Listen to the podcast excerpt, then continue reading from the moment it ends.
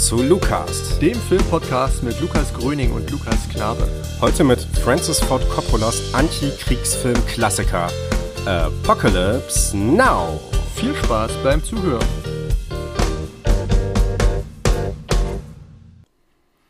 Liebe Zuhörerinnen, liebe Zuhörer, Hallo, schönen guten Tag. Schön, dass ihr wieder eingeschaltet habt. Schön, dass du, ja genau, ich spreche mit dir, du, der da gerade an deinem Handy hockst und dir über Spotify oder über Apple Podcasts oder was weiß ich über Podigy diese Podcast-Folge anhörst. Es freut mich, dass du jetzt gerade eingeschaltet hast und ähm, diesen Podcast hörst. Und natürlich begrüße ich auch, ich äh, begrüße ich auch meinen äh, Podcast-Kollegen hier mir gegenüber. Hallo, Lukas.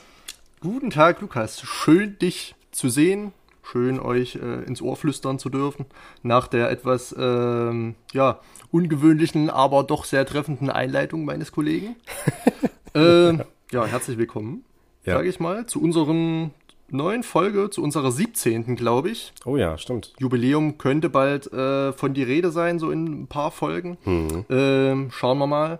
Aber heute geht es erstmal um Apocalypse Now, wie ihr das schon äh, im Intro hören durftet. Ja, Apocalypse Now von Francis Ford Coppola aus dem Jahre 1979. Ich muss ganz ehrlich sagen, ich gehe mit relativ gemischten Gefühlen an diese Filmdiskussion heute ran, denn ich habe irgendwie in letzter Zeit so einen kleinen Masterpiece Overload, um das mal so zu sagen. Ich habe mir irgendwie in letzter Zeit einen großen Film nach dem anderen reinziehen dürfen, müssen teilweise, ähm, und es wird langsam irgendwie ein bisschen viel, muss ich sagen. Ich habe jetzt äh, letztens, äh, wir haben ja wir haben ja über 2001 gesprochen, mhm. ne? Dann durfte ich, ich war ja bei äh, Ping Stereo zu Gast, da durfte ich über Vertigo sprechen. Dann darf ich nebenbei äh, über ähm, meine 50. Rezension für die Nacht der lebenden Texte schreiben, über das siebente Siegel, ist nochmal so ein Brett. Und jetzt noch Apocalypse Now, also das ist ganz schön, man kommt ganz schön durcheinander irgendwie. Das geht mir ähnlich. Ähm, also so die Riege an Klassikern und an Meilensteinen der Filmgeschichte, äh, ja, ist jetzt ganz schön, ähm, ja, sag ich mal so, auf Hochtouren gewesen. Es kam ja. ein Brett nach dem anderen. Ähm, man möchte sich dann natürlich schon immer so ein bisschen einpolen auf das jeweilige Werk, das dann wirklich trotzdem noch äh, gewertschätzt werden kann. Mhm. Ähm, aber so ein bisschen, da stimme ich dir vollkommen zu, ähm, ich möchte nicht sagen, nutzt sich das ab, das ist vielleicht zu negativ. Also es nutzt sich nicht ab, die Filme können mich äh, schon erreichen.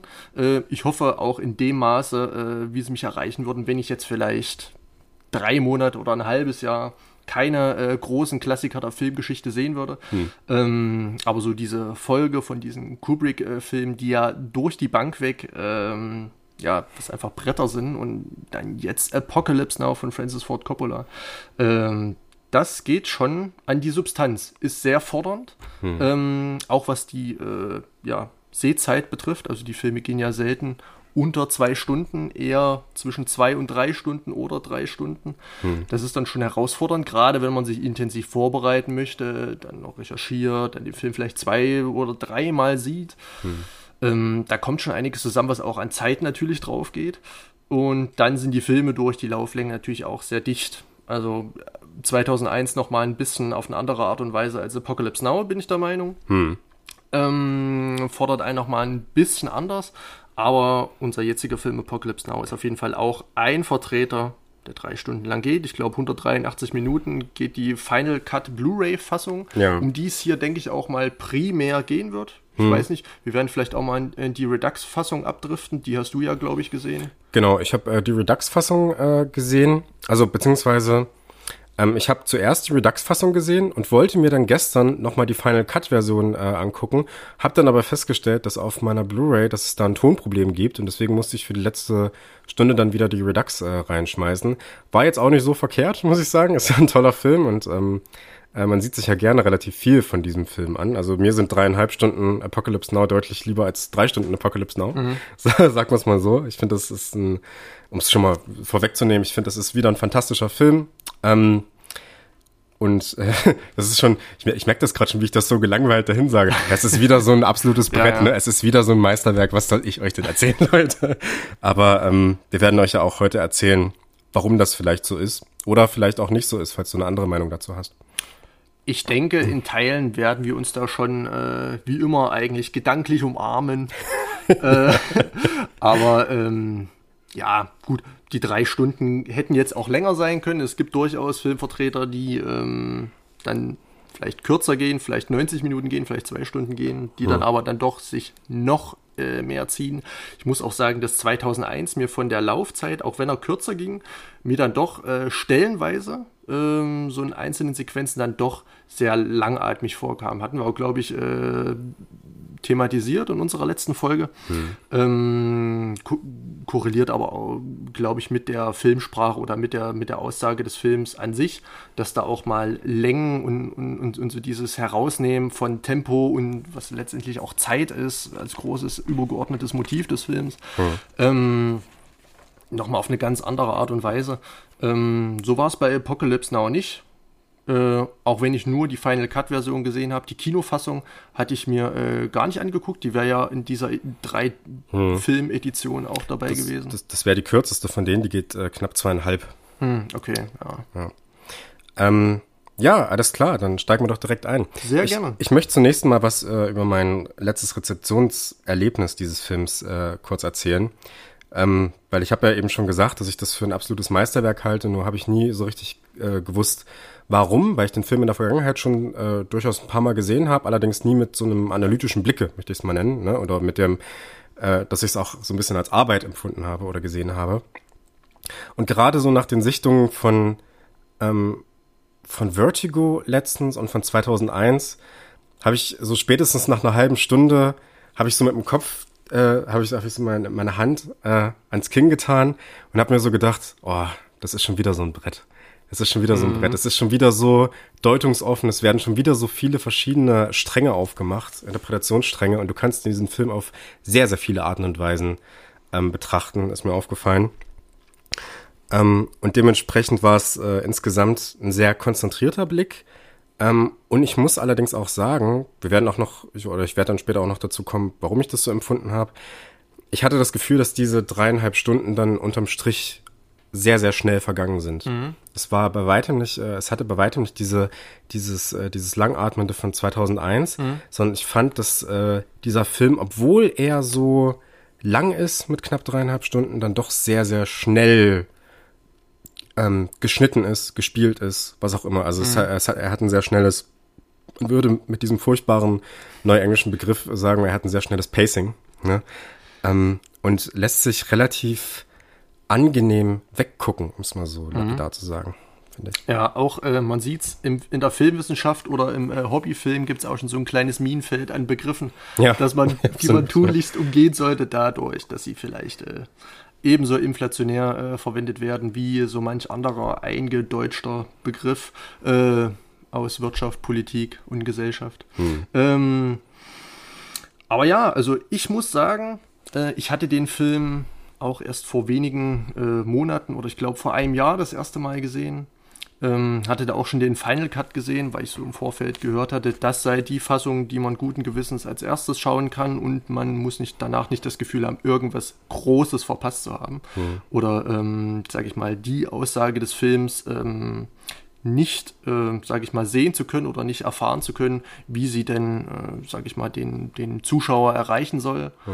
Ähm, und habe ihn mir vor wenigen Tagen nochmal angeschaut, wollte ihn mir eigentlich nochmal äh, ein drittes Mal anschauen.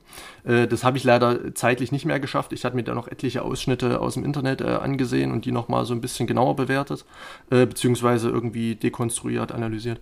Ähm, und das Ganze hat mich auch äh, sehr unterhalten, muss ich sagen. Also das, ähm, der Vietnamkrieg oder so dieses historische Setting, das dann ja doch nicht so im Vordergrund steht, wie jetzt zum Beispiel im Film äh, Platoon, ähm, wo, wo, wo diese Kriegsszenarien nochmal auf einer ganz anderen Ebene äh, dargestellt werden. Hier äh, im Film Apocalypse Now geschieht das ja alles, ähm, ich möchte nicht sagen beiläufig, es dient auf jeden Fall, ähm, dem Film ist auch filmwirksam, dieses ganze Setting und ähm, ist natürlich das übergeordnete Narrativ, so Vietnamkrieg. Ähm, aber der Film nimmt dann nochmal im wahrsten Sinne des Wortes äh, so zwei, drei Abbiegungen äh, ins Dickicht und dann ist dieses Kriegsszenario ganz schnell verwaschen und man befindet sich irgendwie in einem großen Geschehen, das, wie du schon sagtest, schwer deutbar ist, das ähm, ja bedeutungsschwanger ist, das intensiv ist und das ja auf viele Szenarien übertragbar wäre. Also man könnte diesen Kern des Films auch äh, in andere äh, ja, historische Settings packen und der Film würde funktionieren. Also es müsste jetzt nicht zwingenderweise ähm, der Vietnamkrieg sein, aber wiederum doch durch die Zeit, in der sich der Film situiert, 1979, hm. ähm, so diese ganze Generation des New Hollywoods, die Themen, die da aufgegriffen wurden, was die Regisseure, die da, ähm, sage ich mal, zu ihrer größten Schaffenskraft fanden, ähm, haben dann natürlich doch irgendwo im Hinterkopf dieses große Thema oder diesen großen Skandal, dieses große, diese große Blase Vietnamkrieg noch in sich getragen mit dieser ganzen äh, Kultur, mit dieser ganzen äh, Popkultur, Subkultur, die daraus äh, erwachsen sind.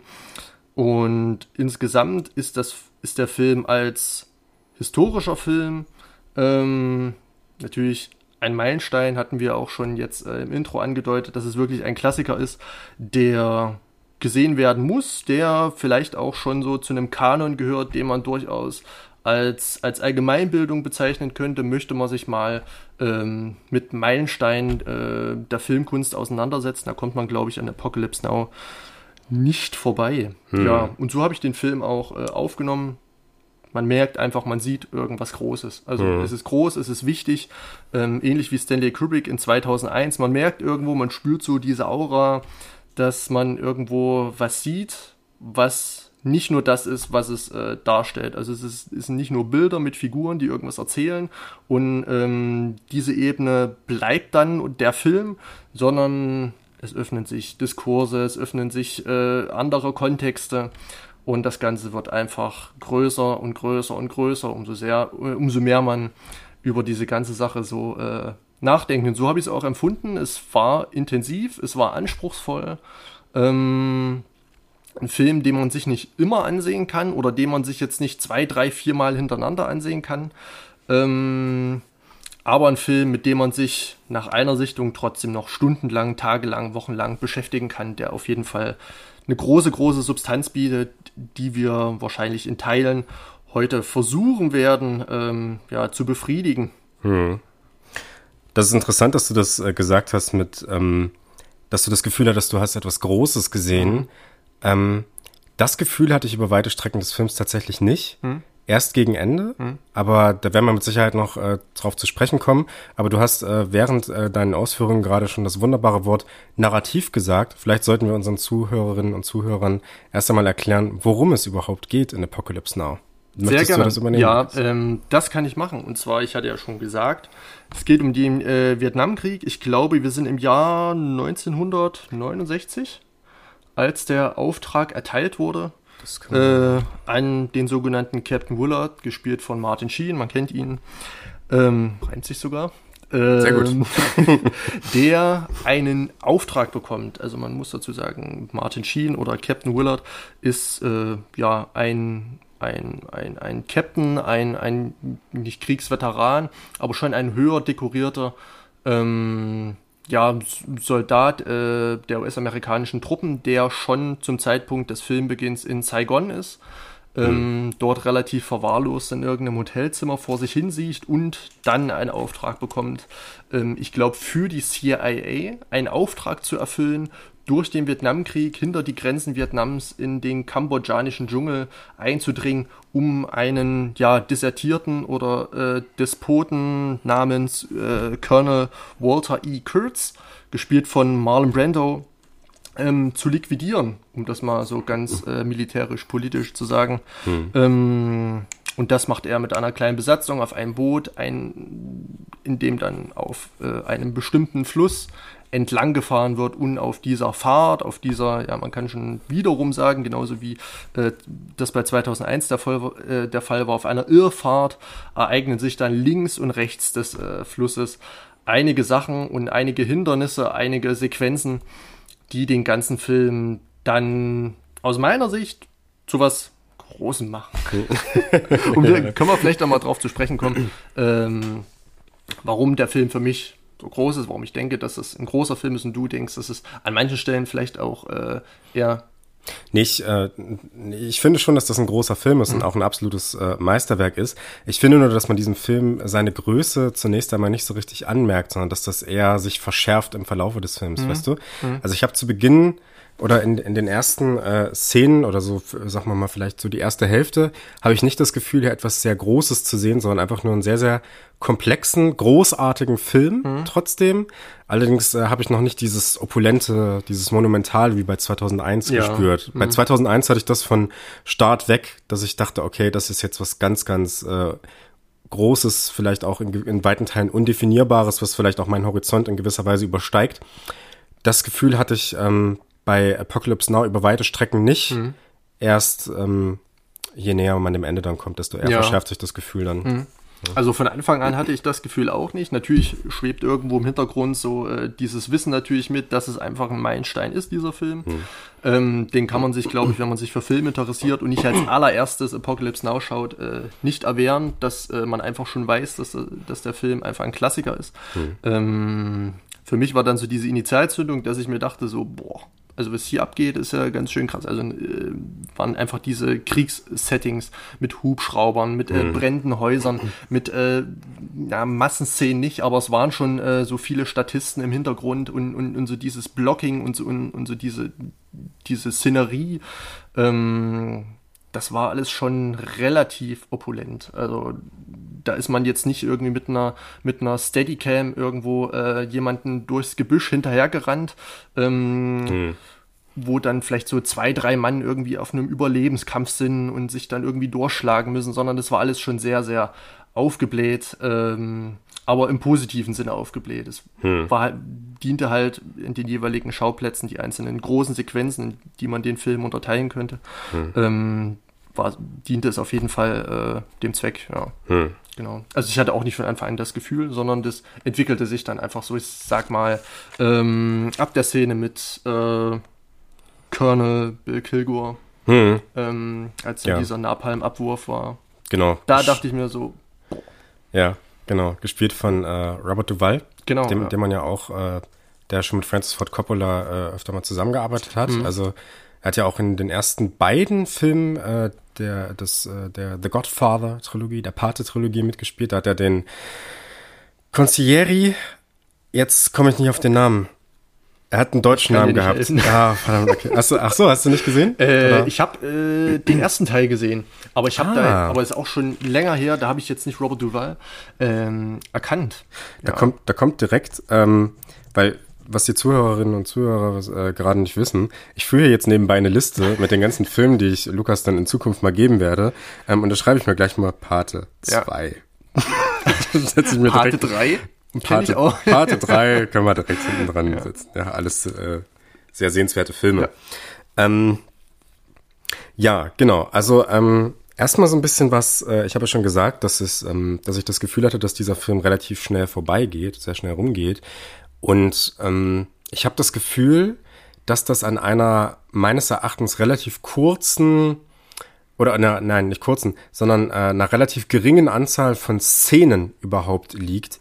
Nur dass diese Szenen sehr, sehr lang sind. Also wir haben relativ selten oder relativ wenige Ortswechsel oder äh, Zeitwechsel oder sowas. Ne? Ich habe jetzt, ähm, ich habe meine Aufzeichnung während der zweiten Sitzung, meine Notizen. Ähm, habe ich äh, diesmal so angeordnet, dass ich Szene für Szene durchgegangen bin. Und ich bin, ohne dass man vielleicht jetzt diese ganzen ähm, Bootsfahrten, mhm. die man zwischendrin hat, die äh, teilweise sehr, sehr kurz sind, also wirklich nur diese Großereignisse, ne? Da bin ich auf insgesamt 20 gekommen, die ich da gezählt habe. Und das fand ich schon sehr, sehr wenig. Mhm. Ja? Dafür sind diese Szenen allerdings sehr, sehr lang gezogen. Also man erinnert sich da an diese große äh, Playboy-Show, ne? Die geht eine ganze Weile oder dieser ähm, diese Szene, die man übrigens, das ist übrigens der größte Teil, der in der Kinofassung rausgeschnitten ist, dieses ähm, Dasein bei den Franzosen. Mhm. Das äh, fehlt in der, fehlte in der Kinofassung von 79 komplett, war erst ab der Redux-Version zu sehen, was ich sehr schade finde, weil ich sie sehr wichtig finde, durchaus mhm. diese Szene für ein Verständnis ja. des Films. Ähm, ja, oder dann eben dieses ganze, äh, diese ganze Szenerie bei ähm, bei Kurtz am Ende. Ne? Also man muss ja dazu sagen, er verfolgt ja diesen Kurtz, er soll ihn umbringen, Willard. Ne? Ähm, und er wird sein Ziel am Ende auch dahingehend erreichen, dass er Kurtz erreicht und mit ihm ins Gespräch kommt. Ne? Und ähm, diese ganzen, die Handlung besteht im Grunde genommen daraus, dass man an verschiedene Stationen immer weiter kommt. Das heißt, er ja. fährt diesen Fluss mit seiner Crew immer weiter runter, dem Ziel näher. Ähm, es ereignen sich verschiedene ja, Ereignisse. Und äh, während dieser Fahrt wird uns dieser Colonel Kurtz sehr, sehr stark geschildert über ähm, Fotos, über irgendwelche Artikel, Berichte und so weiter, dass das halt der absolute ja, Supersoldat ist, ne? Also jemand, der ähm, sehr, sehr viel erreicht hat berei äh, bereits in der, ähm, ähm, in der Armee. Und man fragt sich äh, über den Film hinweg so ein bisschen, warum ist er da eigentlich ausgestiegen? Mhm. Er hatte doch im Endeffekt alles. Mhm. Ja? Und ähm, äh, der Grund, es ist dann auch ein sehr witziger Grund, warum er verfolgt wird. Er soll jemanden umgebracht haben. Ähm, und er soll verrückt geworden sein und seine Methoden seien nicht tragbar. Die Methoden, die Colonel Kurtz äh, in Vietnam angewendet hat, sind nicht tragbar. Sind denn die Methoden, die wir so allgemein in diesem Film sehen, tragbar? Ähm, Von Seiten der zum Beispiel Amerikaner. Ja, äh, natürlich äh, spielst du da äh, auf einen wunden Punkt ähm, des heroischen Westens an. Ähm, natürlich kann man jetzt vorweggreifen, rhetorische Frage natürlich nicht. Hm. Ähm, also diese, diese Brutalität, ähm, ja, diese Barbarei sowohl ähm, seitens äh, Kurds oder seitens, ich nenne es einfach mal, der Amerikaner, ähm, das unterscheidet sich vielleicht äh, in einer gewissen Zeitebene, in, in, in einer gewissen Form der Gewalt oder in einem gewissen Antlitz der Gewalt, aber nichtsdestotrotz äh, kämpfen beide Parteien oder bekämpfen beide Parteien äh, Krieg mit Krieg oder Tod mit Tod, mhm. äh, wie man das möchte. Also es hält sich eigentlich ähm, die Waage. Und das eröffnet aber schon einen großen Diskurs, den diese Bootsfahrt dann schon thematisiert. Also man startet an einem gewissen Punkt A und endet an einem gewissen Punkt B. Und auf dieser Fahrt ähm, ereignet sich ja schon wie so eine, wie so eine Art äh, Metamorphose, also so ein, so, ein, so ein transgressiver Wandel, der sich dann so schleichend äh, wie so ein äh, langsam ähm, schwelendes Gift ähm, in den Köpfen und in den Menschen und in dieser ganzen Umwelt, in dieser ganzen Zivilisation. Zivilisation übrigens auch ein gutes Stichwort, äh, wenn es jetzt um den Krieg ähm, geht. Ähm, genau wie sich das dann so langsam ausbreitet und immer mehr ja anschwillt und anschwillt und anschwillt, bis dann ja letztendlich die ähm, Lyse, die Ekstase oder sage ich mal das Ziel ähm, da ist, äh, Colonel E. Kurtz nun gegenüberzustehen hm. ähm, und jetzt mit ihm ins Gespräch zu kommen oder ihn zu töten oder mit ihm zu parlieren, wie man das so schön sagt. Hm. Ähm, ja, aber nochmal ganz kurz zu deiner Ausgangsfrage. Jetzt diese Art ähm, böse äh, seitens Colonel E. Kurtz und seitens der Amerikaner unterscheidet sich halt durch diesen Anspruch der Amerikaner zivilisiert zu sein. Mhm. Also ähm, das ist quasi so eine so, so, so, so, so diese Arroganz.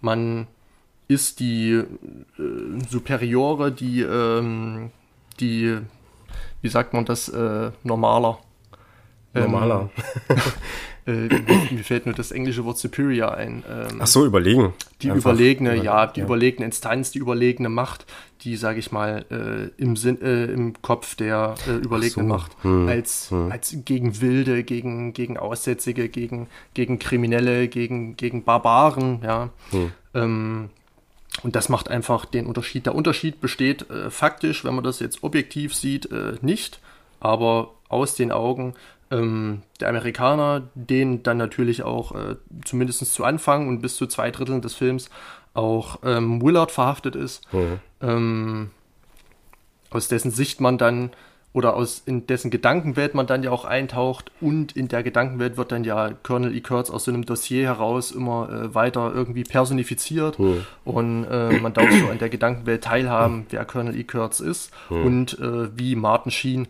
das nicht bewertet, aber wie es auf ihn wirkt. Hm. Also das wird dann ja immer mal in so kleinen äh, Monologen auf irgendeiner ruhigen Bootsfahrt ähm, ganz nett erzählt, wie äh, Colonel E. Kurtz wirkt und wer Colonel E. Kurtz eigentlich auch ist. Eigentlich auch eine ganz nette Sache, mal so einen Charakter in so eine Geschichte einzuführen. Hm. Einfach nur äh, aus den Gedanken eines Zweiten.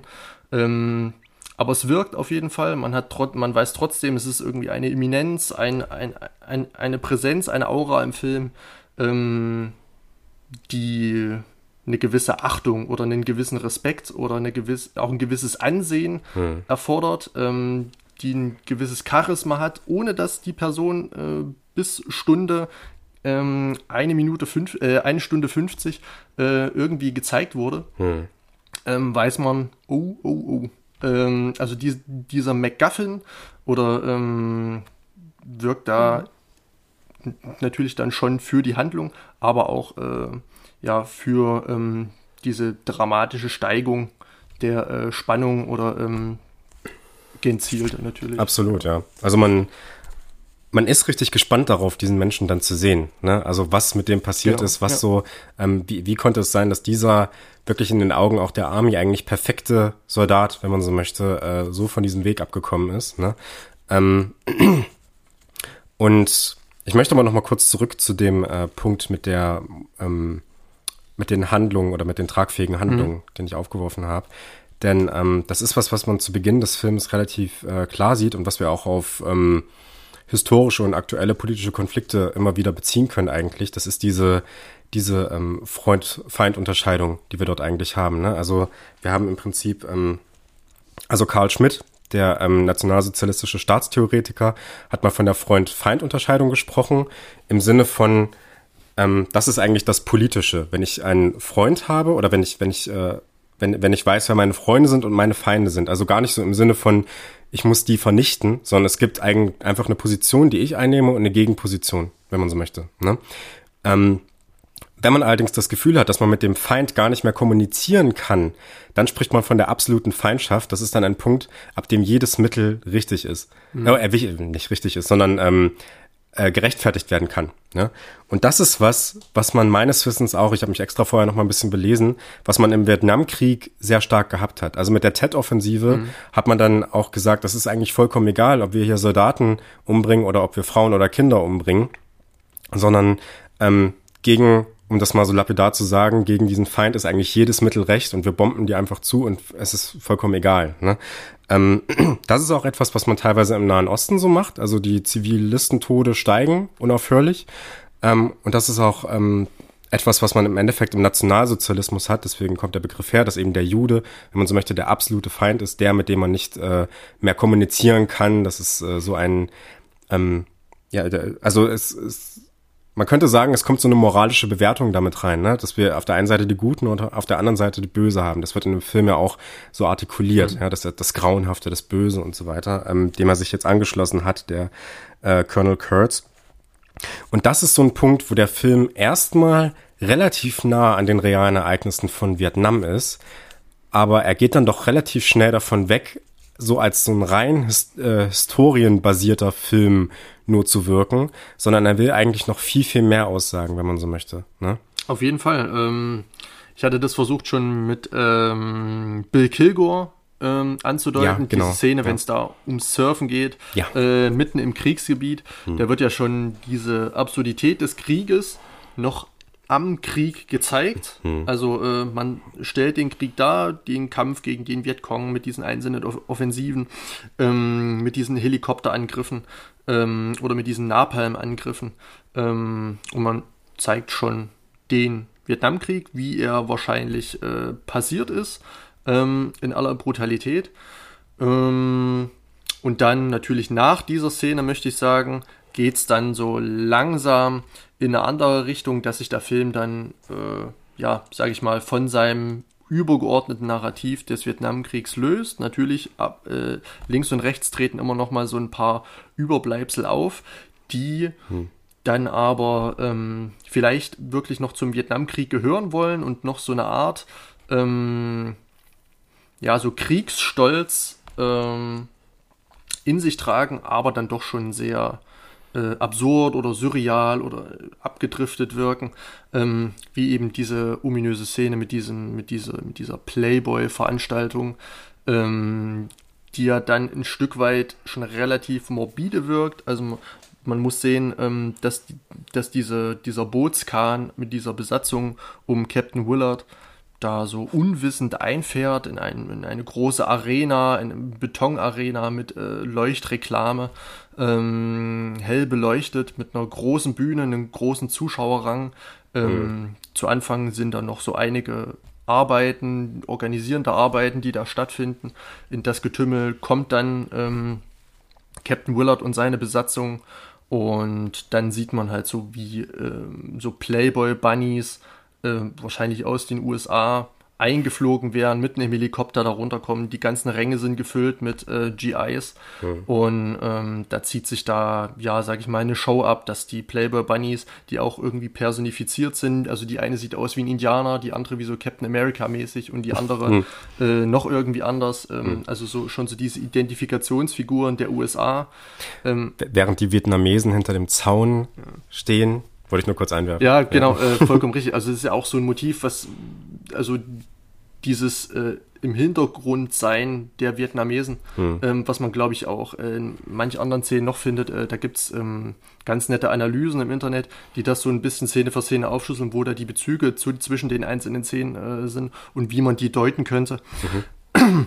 Aber auch gerade diese Szene ähm, zeigt die Absurdität des Krieges, des Vietnamkrieges, was da geboten wurde, dieses Herstellen von einer Normalität im, im Unnormalen. Also man versucht da den Leuten, den äh, Soldaten, die ausgelaugt sind, die traumatisiert sind, die ähm, vielleicht auch kriegsmüde sind oder krank sind, äh, psychisch wie äh, körperlich, ähm, denen noch irgendwas zu bieten, indem man so ein Stück der Heimat ähm, und ein Stück äh, Befriedigung dieser Urinstinkte oder so dieses, die, dieses Banalen, so dieser sexuellen Befriedigung, indem man das nochmal ähm, aufbietet im Kriegsgebiet, um ja die ja, Soldaten, sage ich mal, irgendwie bei Stimmung zu halten. Das Ganze mhm. wirkt schon sehr äh, kurios. Mhm. Ähm, passt aber so zu diesem, zu dieser abseitigen Szenerie. Also äh, ich habe ich hab da so einen ganz netten Vergleich gefunden, den ich ähm, in meinem anfänglichen Geschichtsstudium ähm, das erste Mal äh, kennengelernt habe. Und zwar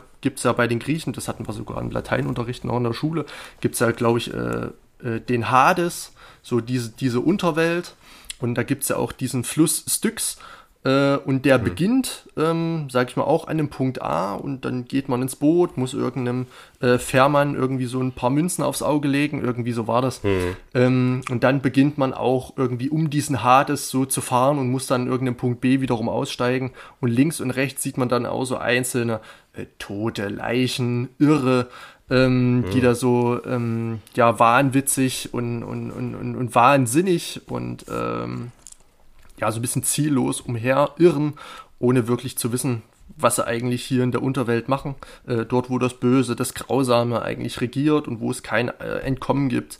Ähm, und das hat für mich so ein bisschen die Parallele eröffnet zwischen so dieser Unterwelt, wird dann auch, glaube ich, nochmal in Dantes Inferno aufgegriffen, ähm, dass man dann zu diesem ich, Tartaros dann immer näher kommt und alles wird immer mehr Lava und mehr Feuer mhm. und es wird heißer mhm. und, und, und es wird, ähm, sag ich mal, psychedelischer und man kommt immer näher irgendwie an, an, an, an den Rand des Wahnsinns.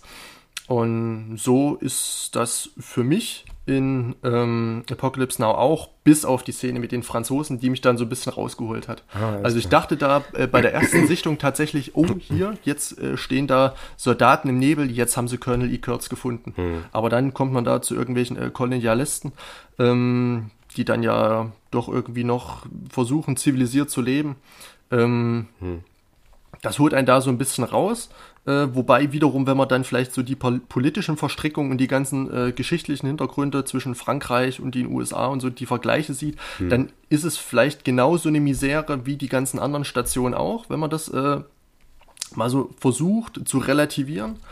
Ähm, aber ja, genau, ich habe das versucht immer mit dieser Irrfahrt irgendwie wie so eine Parabel, das ist einfach so eine Parallele ah, hm. vielleicht besteht, hm. an deren Ende dann so dieser Teufel, so diese Urkraft, dieses, ah.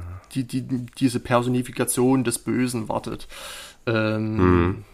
Das ja. ist interessant. Also Vietnam als Irrfahrt, also im Prinzip auch so als ein unbekannter Ort, der irgendwie so am Ende steht, ne? Also so der, der Weg zum Tod, wenn man so möchte. Denn, da wären wir wieder bei vielen anderen Filmen äh, der 60er, 70er und 80er, bei vielen Exploitation-Filmen, ja. aber auch bei Filmen äh, wie zum Beispiel äh, von Boorman, Deliverance, äh, hm. bei, beim Sterben ist jeder der Erste, hm. so diese, die, diese Grenzfilme, so dieses Überschreiten einer Grenze, ja. unbekannt und so weiter, man kennt's. Ja. Ähm, oder was mir auch auffiel, äh, Agiere von Werner Herzog. Ja. Ähm, ja, stimmt. Habe ich große, große Parallelen gefunden. Da ja. bei Agiere auf diesem Floß, da in diesem Boot in Apocalypse Now. Hm. Und umso näher man kommt, Gut, man hatte keinen Klaus Kinski, man musste hm. Marlon Brando nehmen. Hm. Ähm, schade, schade. der vielleicht nicht äh, ganz so vom Wahnsinn geküsst ist wie Klaus Kinski, aber dann doch, hm. ich glaube, auch Marlon Brando galt schon als Enfant terrible. Hm. Ähm, Spätestens seit er seinen Oscar abgelehnt hat für der Pate. Ja. 74, glaube ich, war das. Und da kann man schon so gewisse Parallelen erkennen, die sich dann so in einem gewissen äh, Filmgenre oder so einen, so einen Subgenre zuordnen hm. lassen dass man einfach auf einer Reise ist, auf einer äh, ja sehr pessimistischen, auf einer schwarz, äh, auf einer schwarzen Reise in den Untergrund, in das Böse, in das Grauen, in den Tod und alles, mhm. was einem noch Schlechtes einfällt. Mhm. Ähm, das kommt da alles so ein bisschen zusammen, ja. Ja, finde ich super interessant. Also ich habe äh, ein paar Interpretationsansätze zu dem Film, aber das ist einer, der mir tatsächlich durch die Lappen mhm. gegangen ist, äh, dieser, dieser Bezug auf so eine griechische äh, auf diese griechische Fahrt in der Unterwelt und so, finde ich ziemlich interessant es, und macht, macht auch alles Sinn. Also es zieht sich halt so durch. Also ähm, als man so die, diese ganzen Feuerfontänen sieht und diese Explosion, das hat mich dann schon an so einem Bild die Hölle von Hieronymus Bosch erinnert. Hm, irgendwie so hm, hm. Dieses, dieses durchtriebene, abseitige, böse und ähm, ja, so auch so ein bisschen so manipulierende, so ähm, es gibt im, im, im Lateinischen, jetzt komme ich mit meinen Lateinischkenntnissen, gibt es das Wort persuadere und ähm, das bedeutet so süß machen. Mhm. Und, und, und jemanden ähm, so, also es, im Englischen gibt es da auch, glaube ich, äh, persuasive. Ich, also, ja, ja, ja, ähm, ja. So, so dieses Manipulierende, so dieses leicht Unterwandernde und dann kommt das so von unten hoch, schmiert einen so Honig ins Ohr und fängt einen dann aber doch irgendwie im Bösen, so diese Verführung. Du meinst die Satisfaction geben, die man nicht ja, bekommen kann? genau, ja. äh, guter Punkt, ja. Hm. Ähm, I can get no satisfaction. Genau. Ja. Äh, kann man vielleicht auch mal drauf zu sprechen kommen, äh, Apocalypse Now in die Popkultur. Absolut. Ist ja auch ein Riesending. Ja. Ja, du ja. Gold. Ja, nee, das ist äh, ganz gut, dass du gerade äh, so ein bisschen dazu überleitest zur Popkultur. Gerne. Weil ähm, ich finde diese Hölle, die du gerade beschrieben hast, sehr, sehr interessant. Ich würde äh, sagen, dass Apocalypse Now dahingehend allerdings noch viel vieldeutiger ist. Und ich mhm. würde sagen, dass diese Hölle äh, in gewisser Weise als eine eigens erschaffene beschrieben wird in mhm. diesem Film. Also im Prinzip, ähm, das ist noch was, was ich beim historischen äh, Exkurs ein bisschen vergessen habe. Äh, der Vietnamkrieg war ja im Endeffekt erstmal ein ideologischer Krieg, wo es darum ging, ähm, wie sieht Ostasien eigentlich aus. Ne? Also da gab es ja im Prinzip diesen Konflikt, den wir generell im Kalten Krieg hatten, also Kommunismus versus ähm, äh, kapitalistische Demokratie, wenn man das so möchte, ja, also so dieses äh, amerikanische Ideal. Und das ist ja was, äh, worum dann auch in Vietnam und in Kambodscha und diesen ganzen Ländern da drumherum gekämpft wurde. Ne? Ähm, und ich finde, dass dieser Film das halt aus einer oder diesen Konflikt zum Anlass nimmt, um eine westliche oder spezifisch eine amerikanische Perspektive zu zeigen und diese in gewisser Weise zu kritisieren. Also in überspitzter Form auch darzustellen, was machen die da eigentlich so mhm. richtig? Denn das, was wir da sehen, ist ja im Prinzip ein, äh, eine Art Kolonialisierung und wir bringen oder wir zwingen im Prinzip unsere Lebenswelt, zwingen wir diesen Menschen auf, beziehungsweise wir schaffen uns dort eine Lebenswelt, die sehr, sehr stark an die unsere erinnert. Es gibt in dem Film dann auch den Satz, ähm, je weiter wir weggehen von unserem Zuhause, desto mehr wollen wir das herstellen, was wir kennen. Hm. Ja, und das ist etwas, was vor allem in diesen Szenen mit, äh, mit Robert Duval, ich nenne jetzt einfach Robert Duval, ich vergesse immer die Namen von Filmcharakteren. Kilgore heißt er. Kilgore, genau. Also ich fand, das passt auch so Kill und Gore. ja, äh, ja, ja. Ist eigentlich wunderbar. Zu diesem, zu diesem Typ. Genau. Dass er dann im Prinzip äh, den, äh, dann im Prinzip diese ganzen Leute wegbombt, um da erstmal eine Runde zu surfen und so, ne? Und das wird dann später in der Nacht äh, eine Beachparty sehen mit dieser, mit diesen romantischen Gitarren da am Lagerfeuer und äh, Willard beschreibt es sogar explizit als Beachparty. Und dann im Endeffekt, dass wir eigentlich so das klassische oder so eine klassische amerikanische Show dann in der nächsten Szene sehen. Ja, also da wird wirklich eine Bühne hingebaut ähm, für die ganzen Amerikaner. Die Vietnamesen bleiben draußen, sondern Vietnam wird hier lediglich zu einer Kulisse, um das amerikanische Lebensgefühl wieder aufzubauen. Und das im Endeffekt auch, und das passt so schön zu diesem, äh, zu diesem Reise, äh, zu dieser Reisebeschreibung, die du äh, gerade gemacht hast, diese Höllenbeschreibung, ähm, dass wir das dann im Endeffekt auch auf dem Boot die ganze Zeit sehen, dass wir dann diese Rockmusik hören von äh, den Rolling Stones, I Can't Get No Satisfaction.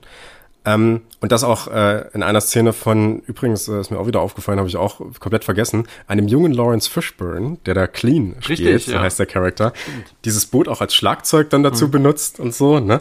Ähm, dass im Prinzip Vietnam hier als ein Ort genutzt wird, in dem man eigentlich so klassische westliche Popkultur abfeiert, ne?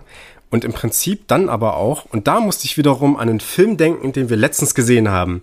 Weil dieser Film ist für mich auch in gewisser Weise ein, ähm, ein Film über das äh, Urlaub machen. In gewisser Weise, also das fremde Kulturen besuchen, aber eigentlich bekommt man nur das, was man so ja. erkennt. Ich musste an Mondokane denken, ja. natürlich. Wir haben ja auch über diesen Film gesprochen und ja. wir hatten, äh, man muss sagen, es ist so eine Pseudodokumentation ähm, von 1962. Ähm, und ähm, ja, es, äh, im Endeffekt äh, geht es so um das Monstrum des Menschen, um das mal so als Oberthema einfach zu definieren. Und da wird äh, gegen Ende des Films wird eine Gruppe von Senioren gezeigt, die auf einer hawaiianischen Insel ankommt und dort, äh, also es sind Touristen, und äh, die werden dort von leicht bekleideten hawaiianischen Frauen empfangen, bekommen diese, wie heißen die Dinger, Blumenketten da ja, umge Blumenketten, ja. äh, umgehangen. Ne? Ähm, und das ist im Prinzip eigentlich genau das, was wir hier in Apocalypse Now nochmal in einer sehr expliziten Form sehen. Denn wir gehen ja relativ selten in Urlaub oder fahren in irgendwelche anderen Länder, um neue Kulturen kennenzulernen. Vielleicht mal so am Rande mhm. irgendwie. Der Großteil auf jeden Fall nicht. Ja. Der Großteil auf jeden Fall nicht, ja. Ähm, sondern eigentlich geht es mehr oder weniger so, ja, ich will mich entspannen, ich will mich an den Strand hocken und ich nehme vielleicht noch so ein bisschen was mit, lass mich gerne bedienen von den Leuten dort. Ne? Mhm. Ähm, und das ist etwas, also diese Domestizierung von fremden Kulturen, hm. das ist etwas, was man hier in Apocalypse Now meiner Ansicht nach sehr, sehr klar sehen kann. Hm. Ja, also ich, ich verstehe auf jeden Fall, was du meinst. Ähm, Finde den Vergleich zur Mondokane auch ganz treffend. Ähm, ich würde das in Apocalypse Now vielleicht noch ein Stück weit äh, militärischer sehen äh, oder, oder, oder militärpsychologischer. Äh, mhm. ähm, also dieser Vietnamkrieg ging ja 20 Jahre. 20 Jahre. Ähm, Von 55 und, bis 75, um ganz genau zu sein. Und in diesen Jahren äh, hat man erstens Zeit, um solche Strukturen natürlich zu errichten, aber auch um äh, Zeit, um so einer gewissen Art äh, der Kriegsmüdigkeit irgendwie entgegenzuwirken. Hm. Also ich glaube, die Sinnlosigkeit des Vietnamkriegs war nach den ersten Jahren irgendwo schon jedem klar. Ähm, gerade die, die dafür vielleicht ihren Kopf auch hinhalten mussten und gesehen haben, in was sie da ähm, so richtig gelandet sind oder äh, ehe sie das begriffen haben. Aber man hat dann versucht, wenn schon nicht der Krieg oder die Sache des Kriegs die Leute dort hält und die Leute motiviert, dann müssen wir irgendwas tun, was äh, ihnen in der Heimat gefällt, ähm, mhm. hier hinzubringen. Genau. Genau, also diese, diese Transformation des Gewöhnlichen, des Alltäglichen, des, äh, ja, sag ich mal, äh, Heimischen in äh, das Fremde. Hm. Ähm, genau. Aber, also ich weiß nicht, ob man dann den Vietcong ähm, und diese ganzen äh, Nordvietnamesen wirklich domestizieren wollte. Äh, also da sind mir auch die Ziele des Vietnamkriegs nicht allzu geläufig, muss ich zugeben. Mhm. Ja, erzähl erst mal zu Ende. Inwiefern dann das Ziel des Kriegs darin bestanden hätte, dort, sage ich mal, überspitzt gesagt, ein zweites Amerika zu errichten. Ja. Hast du vollkommen recht. Und das ist aber auch ein Punkt, also ich habe das schon so gemeint, dass das ein Punkt ist, ab dem der Film auch von Vietnam im Spezifischen weggeht, mhm. sondern eher auf diesen allgemeinen Punkt der Domestizierung ja, fremder Kulturen ja, geht. Also das nicht speziell auf, also mhm. ich wollte das jetzt nicht assoziieren mit den Kriegs, ähm, äh, mit, okay, mit, mit, ja. mit, dem Vietnamkrieg im Speziellen. Allerdings könnte man ja dann vielleicht sagen, wenn du dann schon äh, sagst, ähm, man hat versucht im Prinzip, dass es den Soldaten vor Ort im Prinzip so weit gut geht, ne? dass man vielleicht so eine Art Domestizierung des Landes vielleicht so nebenbei aus mhm. Versehen mhm. vorgenommen hat. Ja? ja. Und das finde ich ganz interessant. Also hier wird eigentlich mit westlicher Kultur Kulturraum zerstört von anderen Leuten. Mhm. Und das ist etwas, was, was wir wunderbar sehen in der Szene mit den Helikoptern. Wenn zu der Musik von Richard Wagners äh, Valkyrenritt äh, die, die äh, Le Leute abgeschossen werden, und das sind explizit auch ähm, Kinder und ähm, Zivilisten, Frauen, ja, Zivilisten, genau, ja. ja.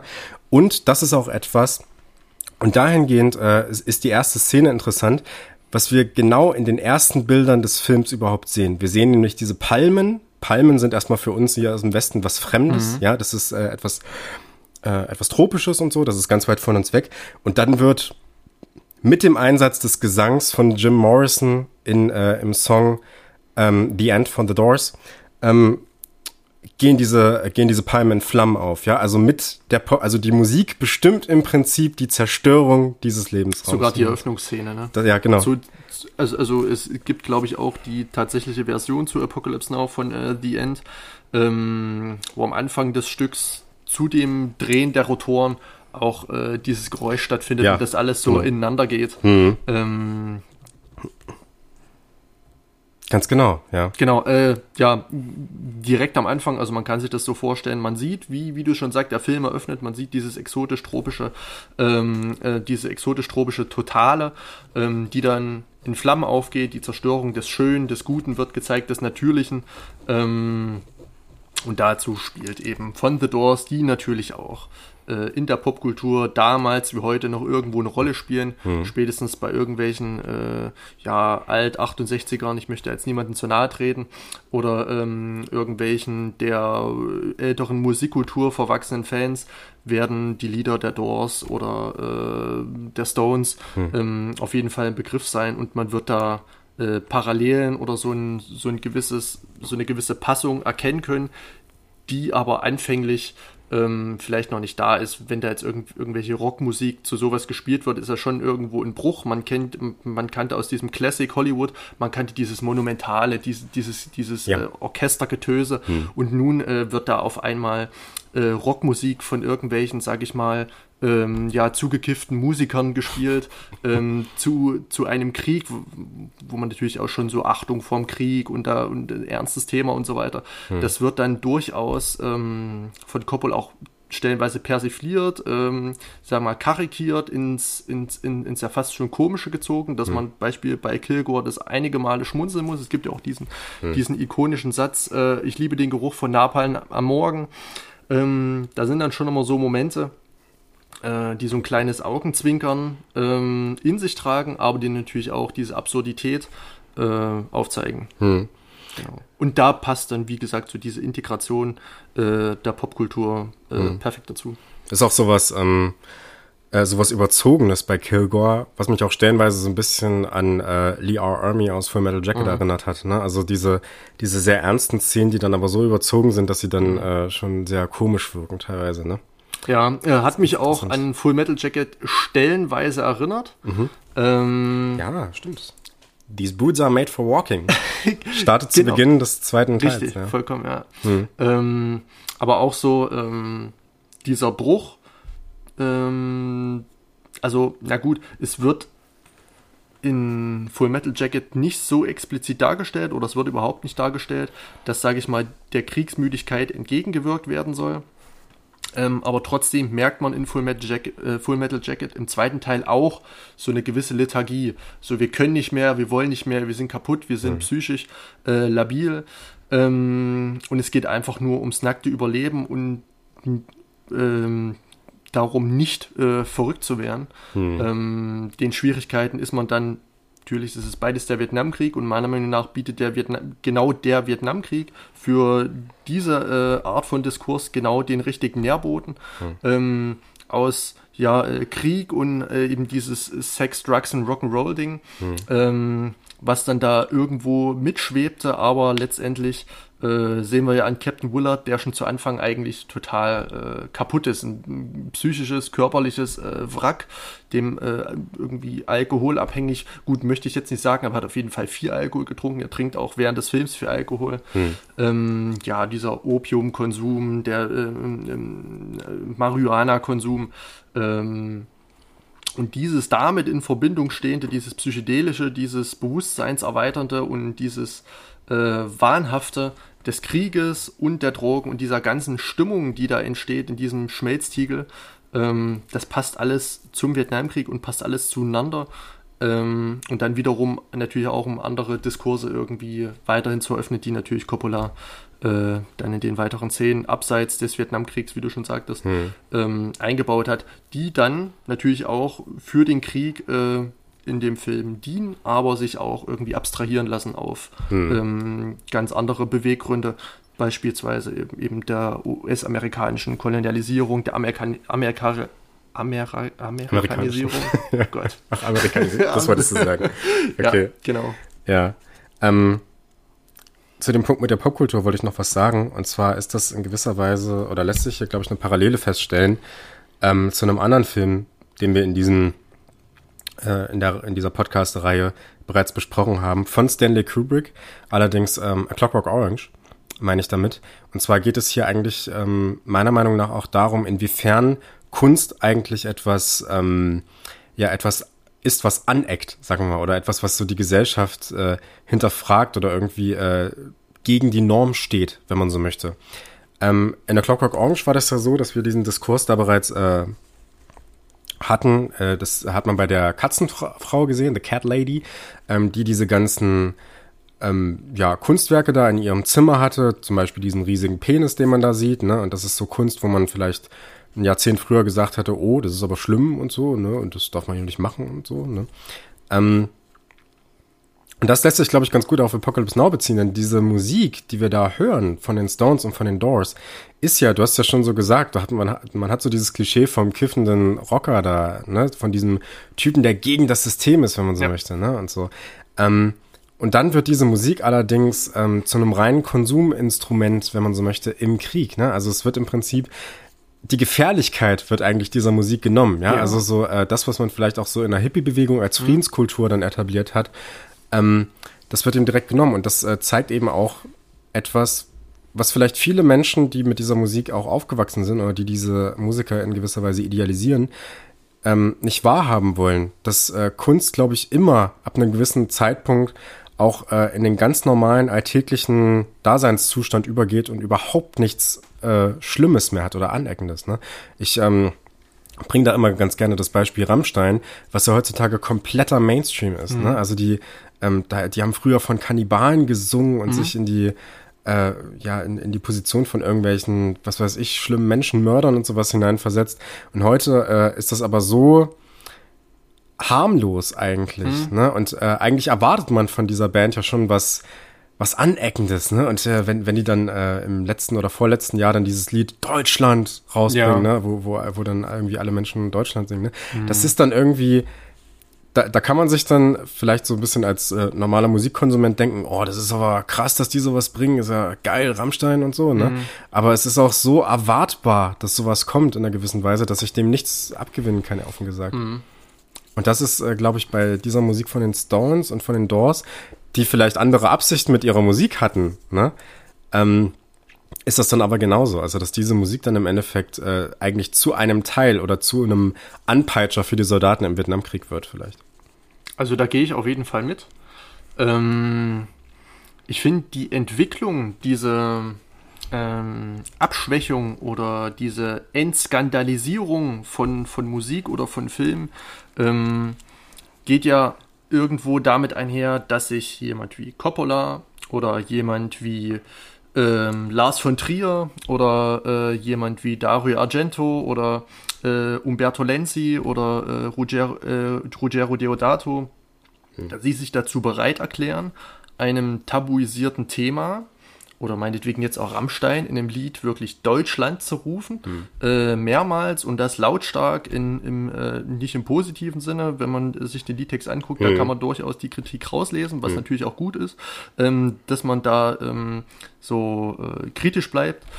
Ähm, und genau das ist mein, äh, meiner Meinung nach so dieser Türöffner, warum man, warum Kunst Tabus äh, angehen darf, nicht enttabuisieren darf, aber zumindest in die, in, in die Waagschale schmeißen kann, um zu sagen, hier, was haltet dann davon, setzt euch mal damit auseinander.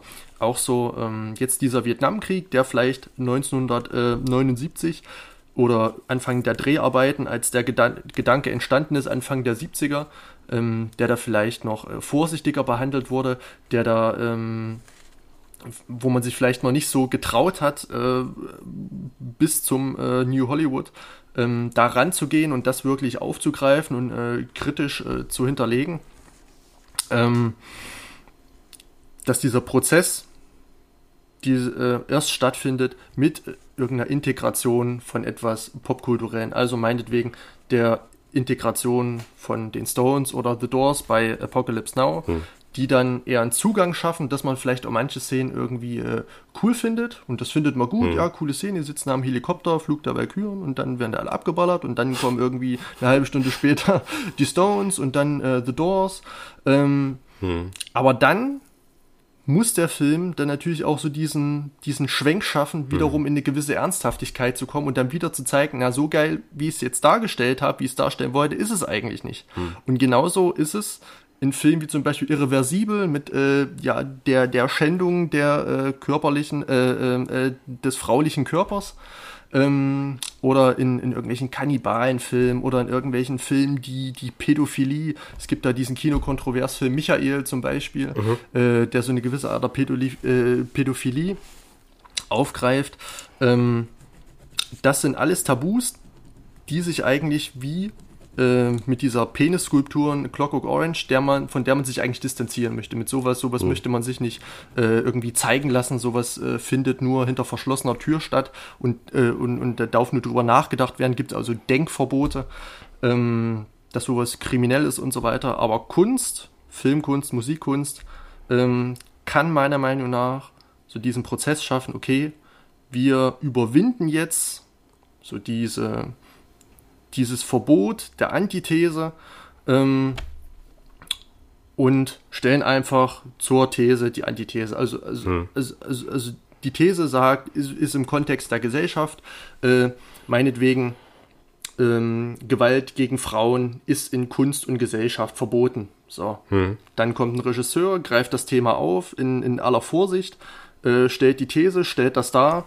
Ähm, und das Ganze führt dann eben dazu, dass es legitimiert werden könnte äh, mhm. oder legitimiert wird, Kunst ähm, nicht mehr als bloßen äh, stumpfen Exzess darzustellen und das zu verabscheuen und zu verdrängen, mhm. sondern in die Mitte der Gesellschaft zu rücken und darüber einfach zu diskutieren. Mhm. Also da könnte Apocalypse Now auch meiner Meinung nach ähm, so ein gewisser Anstoß gewesen sein, sich wirklich unangenehmen Themen ähm, ambivalent zu nähern. Hm. Ja. ja. Absolut. Also ähm, wie gesagt, eines dieser Themen, ähm, also Kunst ist ja im Endeffekt, ähm, ich habe ihn glaube ich schon öfter zitiert, äh, Stanley Cavell, der beschreibt, dass äh, Kunst im Prinzip die Visualisierung von Philosophie ist und Philosophie wiederum ist das Nachdenken äh, oder das Sichtbarmachen des Nicht-Sichtbaren. Ja, also im Endeffekt das drüber nachdenken über die kleinsten Dinge, die wir eigentlich im Alltag sehen, die alltäglich sind, die wir nicht so beachten. Und dazu zählt eben dieser ganze ähm, Tourismuspunkt beispielsweise auch, mhm. ja, dass wir das nicht so wirklich hinterfragen und so. Mhm. Und ähm, das wird ja in diesem Film dann auch an einer Stelle sehr stark, finde ich, mit einem Kolonialismus in gewisser Weise gleichgesetzt. Und das ist dann eben die Szene mit den, oder die, diese ganze Sequenz mit den Franzosen. Mhm. Ähm, und das ist allerdings dann auch wieder ein historischer Bezug, der allerdings sehr ambivalent bleibt, ne, sondern nämlich zum ähm, Indochina-Krieg, ja. äh, der davor ähm, war, wo es im Endeffekt darum ging, dass sich eine kommunistische Bewegung in ähm, einem französischen Besatzungsgebiet in Vietnam befreien wollte.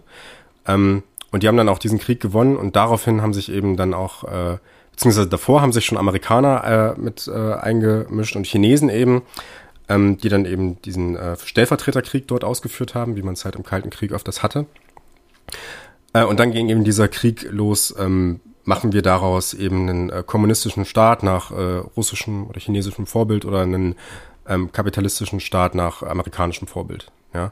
Ähm, und das ist eben dieser ganze Bezug, ähm, den man in dieser äh, Szene mit den Franzosen sieht, weil er dieser eine Franzose, der, ähm, wie kann man sagen, Vater von denen oder der, der Vorsteher von denen, wenn man so möchte. Er sagt ja auch äh, zu denen, äh, seid ihr Amerikaner eigentlich bescheuert? Wollt ihr wirklich unsere Fehler wiederholen? Mhm. Wollt ihr eigentlich das Gleiche mhm. wieder machen? Also auch diesen Weg der Kolonialisierung und dieses, äh, dieser versuchten Domestizierung zu gehen. Ähm, und das ist etwas, was sie nicht verstanden haben, was allerdings, muss man sagen, Martin Sheen eigentlich auf seiner Reise versteht. Mhm. Und das ist, glaube ich, im Endeffekt auch ein ganz interessanter Punkt, der immer wieder mitschwebt in diesen ganzen Szenen, nämlich dass wir im Hintergrund ja immer noch diesen Auftrag haben, dass er ja ähm, Marlon Brando, Kurtz, um, umbringen, mhm. umbringen muss.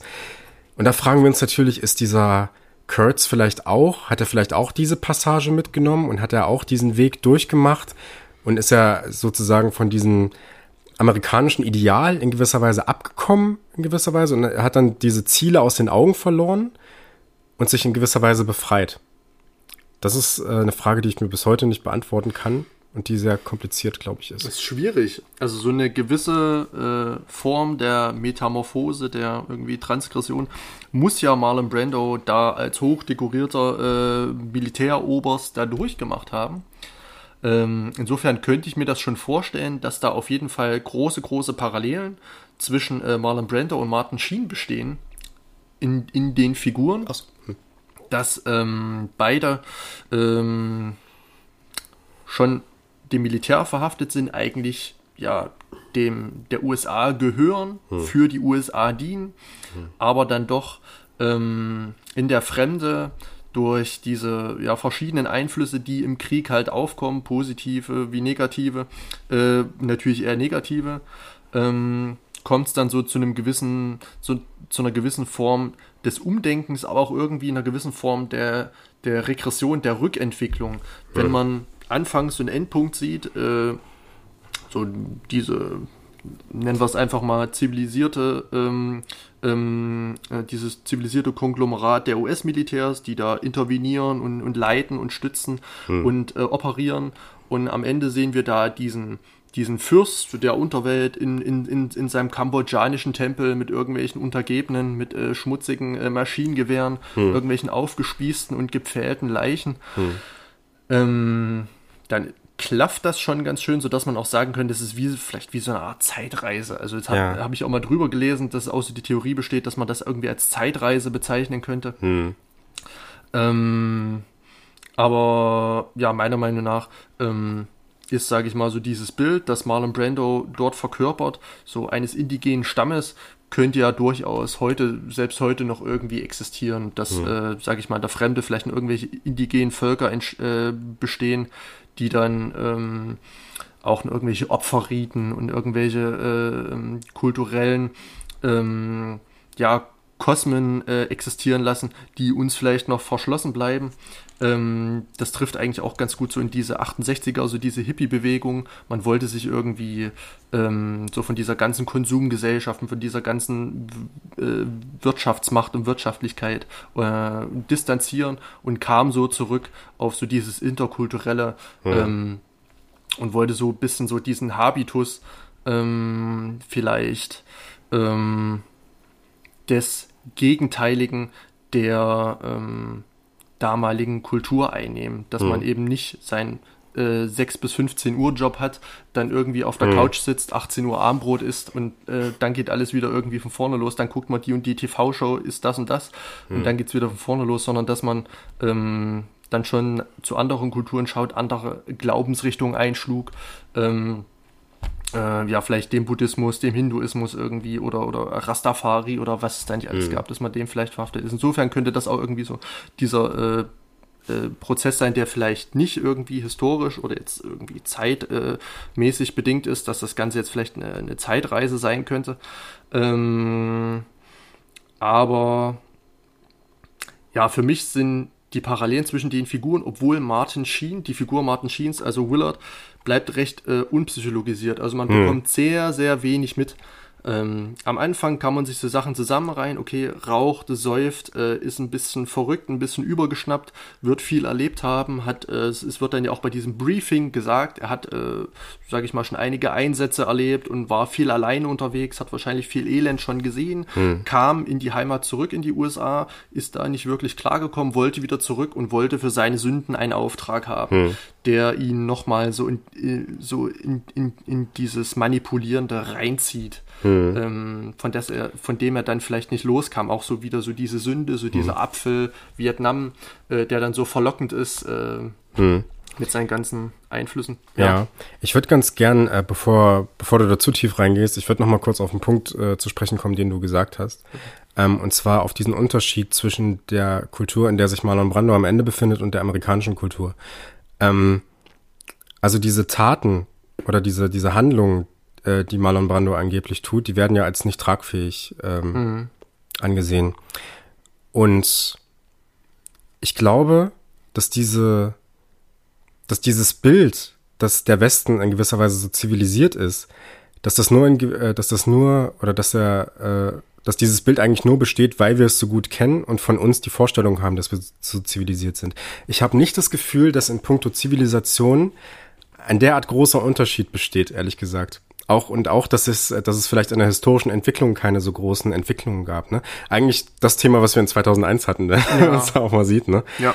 Ähm, weil gerade in der Szene mit ähm, mit Robert Duval sehen wir eigentlich diese Barbarei. Ja, also dieses ähm, uns ist doch eigentlich scheißegal, was hier passiert, wir bomben einfach alles weg. Und ich habe mich dann vor dem Hintergrund schon gefragt, wie erstrebenswert ist eigentlich eine Kultur oder das äh, das Erschaffen einer Kultur im Fremden, in etwas, was man eigentlich nicht kennt, was man eigentlich auch nicht versteht, weil es einem fremd ist, wie erstrebenswert ist eigentlich das Errichten einer Kultur, die dann in gewisser Weise auf reinem Konsum, auf reinem Genuss fußt, wo man sich sogar so weit von der Hochkultur entfernt hat, dass man sie eigentlich nur noch als Kriegsmittel einsetzt, wie man das im Film macht. Ja, also mhm. die hören ja nicht äh, die, den Valkyrenritt, weil sie sich mal mit Richard Wagner beschäftigen mhm. wollen oder mit der Nibelungensage, mhm. sondern ähm, das ist ja einfach nur ein billiger Gag, weil sie es geil finden, dann zu mhm. dieser Musik die Leute ähm, abzuballern. Ne? Das ist ja einfach nur äh, eine Reduzierung auf so ein, auf so ein äh, Instrument zur Demonstration der eigenen Macht und der eigenen scheinbaren Überlegenheit. Ne? Und auch der eigenen äh, scheinbaren technischen Überlegenheit, denn wir sehen ja gegen Ende des Films, und das ist ja auch was, was man im Vietnamkrieg dann gesehen hat, dass diese technische Überlegenheit der Amerikaner ja nichts gebracht hat. Der Krieg ging ja verloren für die Amerikaner. Ähm, und es war ja so, äh, dieser Krieg ging ja verloren, gerade weil sich die Vietnamesen so gut im eigenen Land auskannten, weil sie eben äh, die Büsche und äh, dieses ganze Land und so und die, äh, die, die, die, die Geografie dieses Landes so gut kannten. Denn also das sieht man ja dann kurz vor Ende, bevor sie bei Marlon Brando ankommt, dass diese ganzen Speere dann rausfliegen und ähm, der äh, Kapitän des Bootes ja dann von einem Speer ähm, umgebracht wird und er ist ja ganz erstaunt. Er sagt dann nur noch, ein Speer. Also ich, mhm. ich habe das so gesehen, dass er kann es gar nicht glauben, ne? dass, er, dass er wirklich von einem Speer umgebracht wurde. Ähm, und dahingehend äh, kann man sagen, dass vielleicht beide Kulturen in gewisser Weise kritisch, äh, nicht kritisch sind, äh, aggressiv sind. Ähm, beziehungsweise bei den Vietnamesen muss man sagen, dass es ja in dem Punkt erstmal um eine Verteidigung geht. Ne? Ähm, dass es aber eigentlich äh, ganz, ganz billige Gelüste sind, auf denen diese amerikanische oder diese westliche Kultur basiert. Ne? Das ist zum einen äh, Genuss auch von schönen Nahrungsmitteln. Das ist ja so ein schöner Bezug, den man sieht zwischen äh, dem Beginn, als wir noch bei Harrison Ford sind, diese, ja, diese ganzen schönen mhm. Teller mhm. und diese und dieses leckere Essen, dieses Roastbeef, was sie da essen, und dieses äh, Festessen, was wir dann bei den Franzosen sehen, ja, die dann auch, du hast vollkommen recht, dass, äh, dass das sich so um eine Zeitreise handelt, denn das ist auch keine zeitgemäße Einrichtung, wenn man so möchte, sondern da muss man eigentlich noch mal ein Jahrhundert zurückgehen, ja. um diese ganzen Möbel zu finden und so. Ne? Ähm, dass es dahingehend eigentlich keine große Entwicklung gab und das äh, dass es eigentlich, wenn man so möchte, vielleicht auch einen technischen Fortschritt gab und vielleicht so einen gewissen Allmachtsanspruch, dass man das, was man selbst gut findet, so in die Welt tragen möchte. Aber ob das eigentlich die wirklich beste Art oder der, der wirklich beste Umgang mit dem Leben ist, sag mal so, oder der beste Umgang mit Zivilisation ist, das ist ja nochmal eine ganz andere Frage. Hm. Also dieses, ähm, Motiv, dass die Zivilisation eigentlich nur als so, sozusagen trojanisches Pferd existiert ähm, oder als trojanisches Pferd nach außen transportiert wird, darin aber noch genauso ähm, ja, archaische äh, Strukturen und Denkweisen und Mechanismen und äh, Instinkte vorherrschen, die es eigentlich schon immer in der Menschheitsgeschichte irgendwo gab, ähm, die man auf ganz einfache äh, Gefühlsregungen reduzieren kann. Das wird ja ähm, sogar von sehr, sehr vielen, also auch 2001, äh, sehr, sehr vielen äh, Filmen äh, da reduziert. Ähm, hm. Ein relativ ähm, zeitgleiches Beispiel wäre eben ähm, zum Beispiel der äh, auch Cannibal Holocaust. Mhm. Ähm, das wäre jetzt ein italienischer mhm. Vertreter, den ich äh, ganz gut kenne und auch sehr, sehr gut finde. Da wird dieser Dschungel, äh, ist glaube ich da in Brasilien, als Green Inferno bezeichnet. Mhm. Ähm, ich glaube, Vietnam wurde auch als grüne Hölle bezeichnet. Ja. Also die Parallelen sind da schon ähm, gegeben. Und in diesem Film Cannibal Holocaust geht es auch darum, dass ein Forscherteam ähm, ein indigenes Volk aufspürt und studiert aber das endet auch im absoluten Exzess. Ähm, mhm. Und man sieht, und, und, und man sieht quasi, wie unzivilisiert der Mensch sein kann, wenn seine alten Strukturen, wenn seine angestammten Strukturen, wenn, wenn Werte, Moral, Ethik und alles, was dazugehört, auf einmal in weiter Ferne scheint. Mhm. Dass man dann sich wieder so zurückentwickelt zu seinen, sage ich mal, so Urkräften, ähm, fast schon tierhaft und einfach äh, ja wild. Hm. Ähm, und das kann man ja auch äh, etwas in Apocalypse Now sehen, so diese Rückzivilisierung kann man zum Beispiel bei diesem Surferboy relativ gut sehen, hm. der, der sich dann auszieht, ähm, der dann kaum noch spricht, ähm, viel ja, Marihuana konsumiert, ähm, sich schminkt ja. und auch schon aussieht wie so ein ähm, äh, ja, äh, Mitglied irgendeines indigenen Volkes. Ähm, ah ja, das cool. kann man da wirklich ganz gut beobachten, aber in der Figur Martin Sheen ist es durchaus ambivalenter, dadurch, dass man in der Gedankenwelt oder ähm, so an diesem, an, an, an, diesem ambivalenten Prozess Martin Sheens noch teilhaben kann. Also man hat eigentlich zu, kein, zu keinem Moment so richtig das Gefühl, okay, jetzt ist Martin Sheen auf die andere Seite gegangen. Hm. Er, er entfremdet sich von seinem ursprünglichen Charakter, das auf jeden Fall aber man hat immer noch so dieses Moment äh, drin, so jetzt erledigt er seinen Auftrag, jetzt tötet ja. der Colonel E. Kurtz äh, und dann geht er wieder zurück und dann äh, wird er nicht glücklich sein, aber er wird vielleicht noch die anderen auch umbringen oder so. Könnte man jetzt irgendwie äh, fantasieren, wie man möchte. Hm. Aber ähm, so diese, so dieses Einfache dieser Zivilisation, die aber keine Zivilisation ist. Hm. Das wird äh, in Apocalypse Now meiner Meinung nach auch äh, sehr gut dargestellt, wie aber in vielen Filmen. Also Agire ist auch so eine ja. Entfremdung. Hm. Ähm, der Ton wird dann rauer, äh, die, die Handlungen werden ja schroffer, werden unzivilisierter.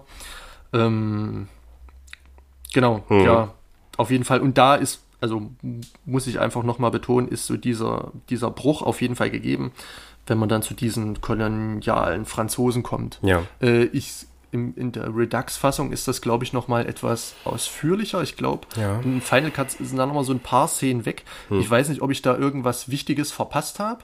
Ähm, also, ich glaube, eine Liebesszene, wenn ich Ja, die in, na, sieht man die Liebesszene nicht auch im Final Cut? Äh, es wird Opium geraucht, dann hm. ähm, entkleidet sich die Frau und dann ist es, glaube ich, vorbei. Ah, okay. Ja. Aber ich hätte gedacht, dass vielleicht noch irgendwie irgendwas an Inhalt, Inhalt rumkommt. Zum, zumindest nichts, was ich jetzt in irgendein, was ich jetzt als wichtig erachtet hätte oder mhm. was, also was zumindest jetzt für das, ja. was ich hier aufgearbeitet habe, irgendwie wichtig Abseits war. Abseits der optischen Reize gab es also nichts. Genau, ja, das könnte man so sagen. ähm, okay. Ich, ich würde ganz gerne mal noch so ein bisschen über das Ende sprechen, mhm. weil ich das für sehr, sehr schwierig halte, wie man das, äh, wie man das interpretieren mhm. könnte. Ähm, du hast schon so ein bisschen angedeutet, dass es im Prinzip eine Reise ist, auf der Martin Sheen sich auch in gewisser Weise verliert. Ähm, und eigentlich ist ja, ist, ist das ja das, was wir dann von Marlon Brando oder, oder Marlon Brando ist ja bereits dann am Ende dieser Flussfahrt an einem Punkt, an dem er sich auch selbst eigentlich schon komplett verloren hat. Er ist ja nicht mehr dieser strahlende Colonel, den wir aus von den ganzen Fotos kennen, also dieses medial vermittelte Bild, mhm. was wir da bekommen. Mm.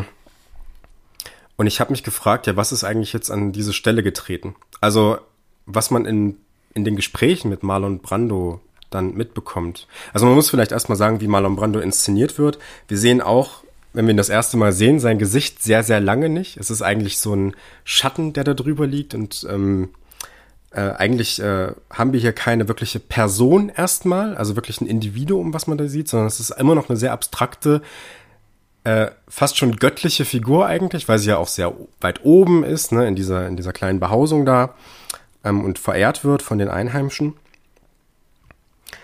Ähm, und ich habe mich gefragt, was an dieser Stelle, also was man, was, ich fange nochmal an bei dem Satz, den ich eigentlich sagen wollte. Was, ist, was man ja in den Gesprächen sehr, sehr stark sieht, ist, dass äh, Marlon Brando und auch in den Aufzeichnungen hört, dass Marlon Brando ja eine sehr, sehr große Abneigung gegenüber dem hat, was die Amerikaner ähm, äh, ja personifiziert haben. Ne? Also er sagt dann auch so, ja, äh, warmes Bier und das, das, äh, das äh, nee, kühles Bier und das, mhm. das Fleisch auf dem Grill, das ist nichts, mit dem ich was anfangen kann. Also er kritisiert schon dieses ganze Konsumverhalten, kann man sagen. Ähm, und er ist eigentlich jemand, der sich von dieser ganzen amerikanischen Kultur vollständig gelöst hat.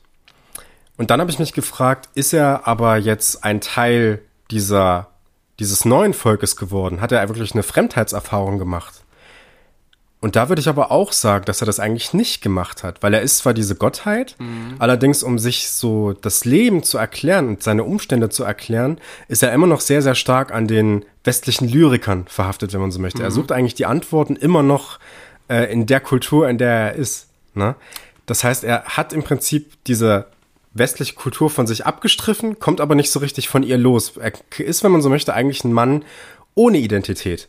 Beziehungsweise er ist eigentlich jemand, der auch diese Fremdheitserfahrung gar nicht gemacht hat. Ja, er ist ja immer noch so ein abstrakter Mensch und er ist natürlich auch dadurch, dass das Marlon Brando ist, ein sehr großer Schauspieler, wird es auch sehr stark rausgestellt, dass das eigentlich jemand ist, den man aus dem Westen sehr gut kennt, aber der sehr stark entfremdet ist. Ja. Mhm. Und das ist ja in gewisser Weise auch eine Wandlung, die Martin Sheen macht.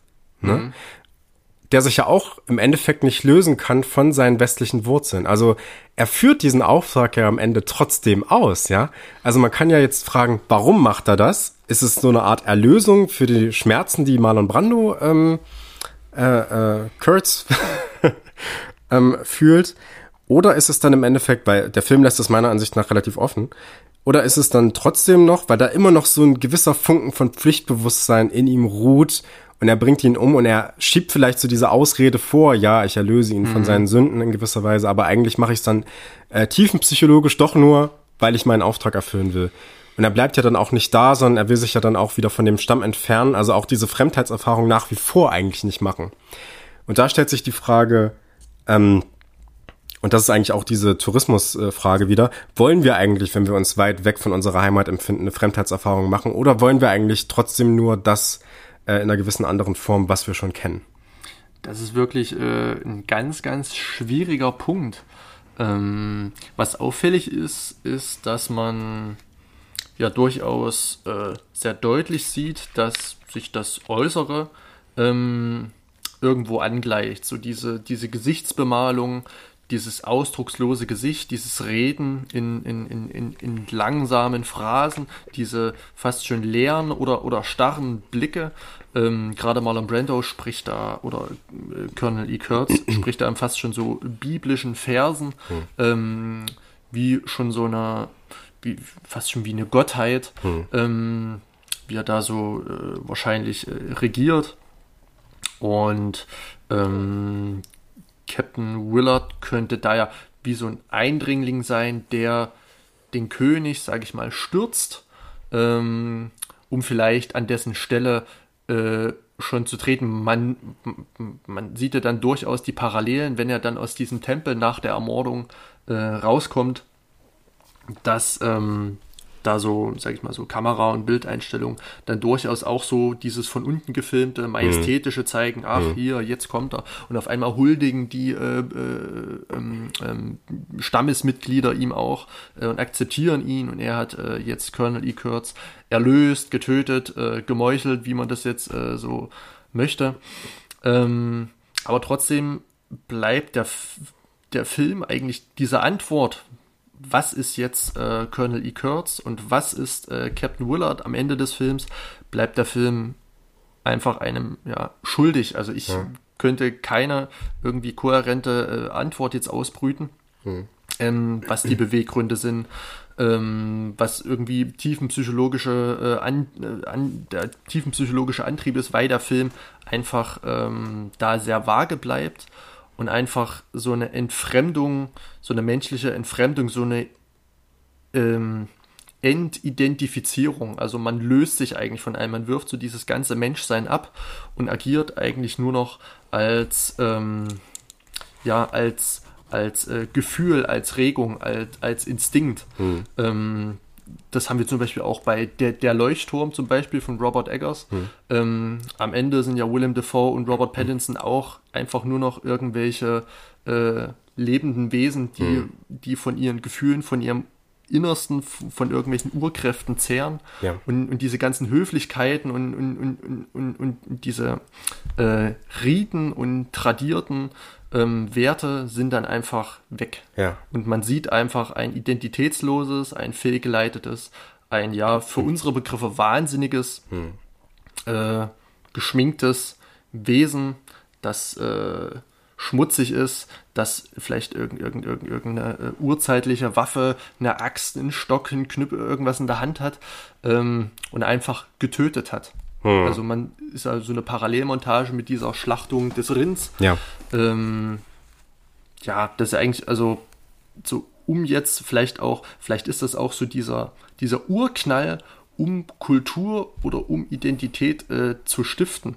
Es gibt ja, also was quasi diese Ermordung ähm, Colonel E. Kurtz und die Ermordung des Rins könnte quasi das sein, was in 2001 so ähm, dieses Entdecken am Anfang dieses Entdecken dieses hm. äh, dieses Werkzeugs ist, hm. dass sich daraus dann vielleicht so, dass es so eine Initialzündung ist. Also man weiß natürlich nicht, was nach Apocalypse Now kommt, aber vielleicht erzählt Apocalypse Now das, was 2001 vorwärts erzählt, einfach rückwärts. Hm könnte ich jetzt mal so äh, in den Ring werfen, die Theorie. Ah, ja. schön, ja. Ist ein interessanter Punkt, ja. Mhm. Also wir wissen natürlich nicht, was danach kommt, aber das macht äh, in gewisser Weise Sinn, dass da dass dahingehend ne, schon so was wie eine kulturelle Identität entsteht.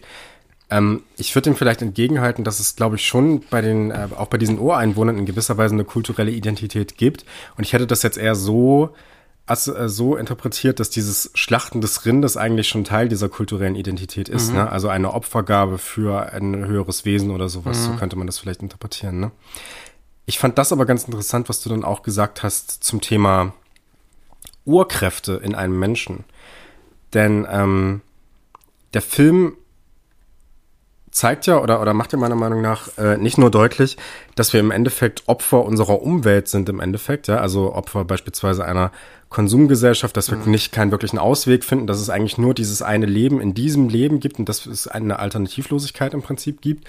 Ähm, zum anderen aber auch, dass wir Opfer unserer selbst sind. Also sowas wie unsere eigenen Triebe, Urkräfte mhm. und so, sowas wie ein Selbsterhaltungstrieb und so, ne? Also ähm, Colonel Kurtz Jetzt sage ich doch den Namen Colonel Kurtz. Manchmal kommt Marlon Brando, manchmal kommt Colonel Kurtz. Ähm, er schwärmt ja dann von diesen Leuten, er erzählt ja dann diese Geschichte von den Leuten, die sich geimpft haben und dann vollkommen ohne mit der Wimper zu zucken ihre Arme abgehackt haben, ja. Mhm. Einfach dieses komplette Loslösen von einer Liebe für sich selbst oder für, äh, für also Loslösen vom Wichtignehmen der eigenen Existenz, wenn man so möchte, ne? Ähm, und das ist in gewisser Weise eine Freiheit, die wir als Menschen eigentlich nicht haben und die auch Marlon Brando in gewisser Weise sucht oder zu suchen scheint, weil er ja das bewundert. Ne? Das heißt, eigentlich hängt er immer noch, er ist immer noch sehr, sehr stark geprägt, sowohl von der westlichen Kultur in Form von den Schriften, die er liest, zum anderen aber auch Opfer seiner eigenen selbst. Und ich glaube, es ist so ein Bedauern, dass diese absolute Freiheit eigentlich nicht entstehen kann oder nicht sein kann. Ja, also dieses komplette Loslösen von dem, was uns als Menschen ausmacht. Und das wäre ja dann das, oder damit würde er sich ja dann von allen anderen Menschen unterscheiden. Das wäre ja dann vollkommener Individualismus eigentlich, hm. wenn man es so möchte. Hm. Ne? Und das scheint so ein bisschen zu bedauern. Das ist aber auch ein Punkt, den der Film dann nicht so weiterverfolgt, sondern ja. er nimmt das und lässt es dann so stehen. Und wir können im Endeffekt fragen, okay, was meint er damit? Ne?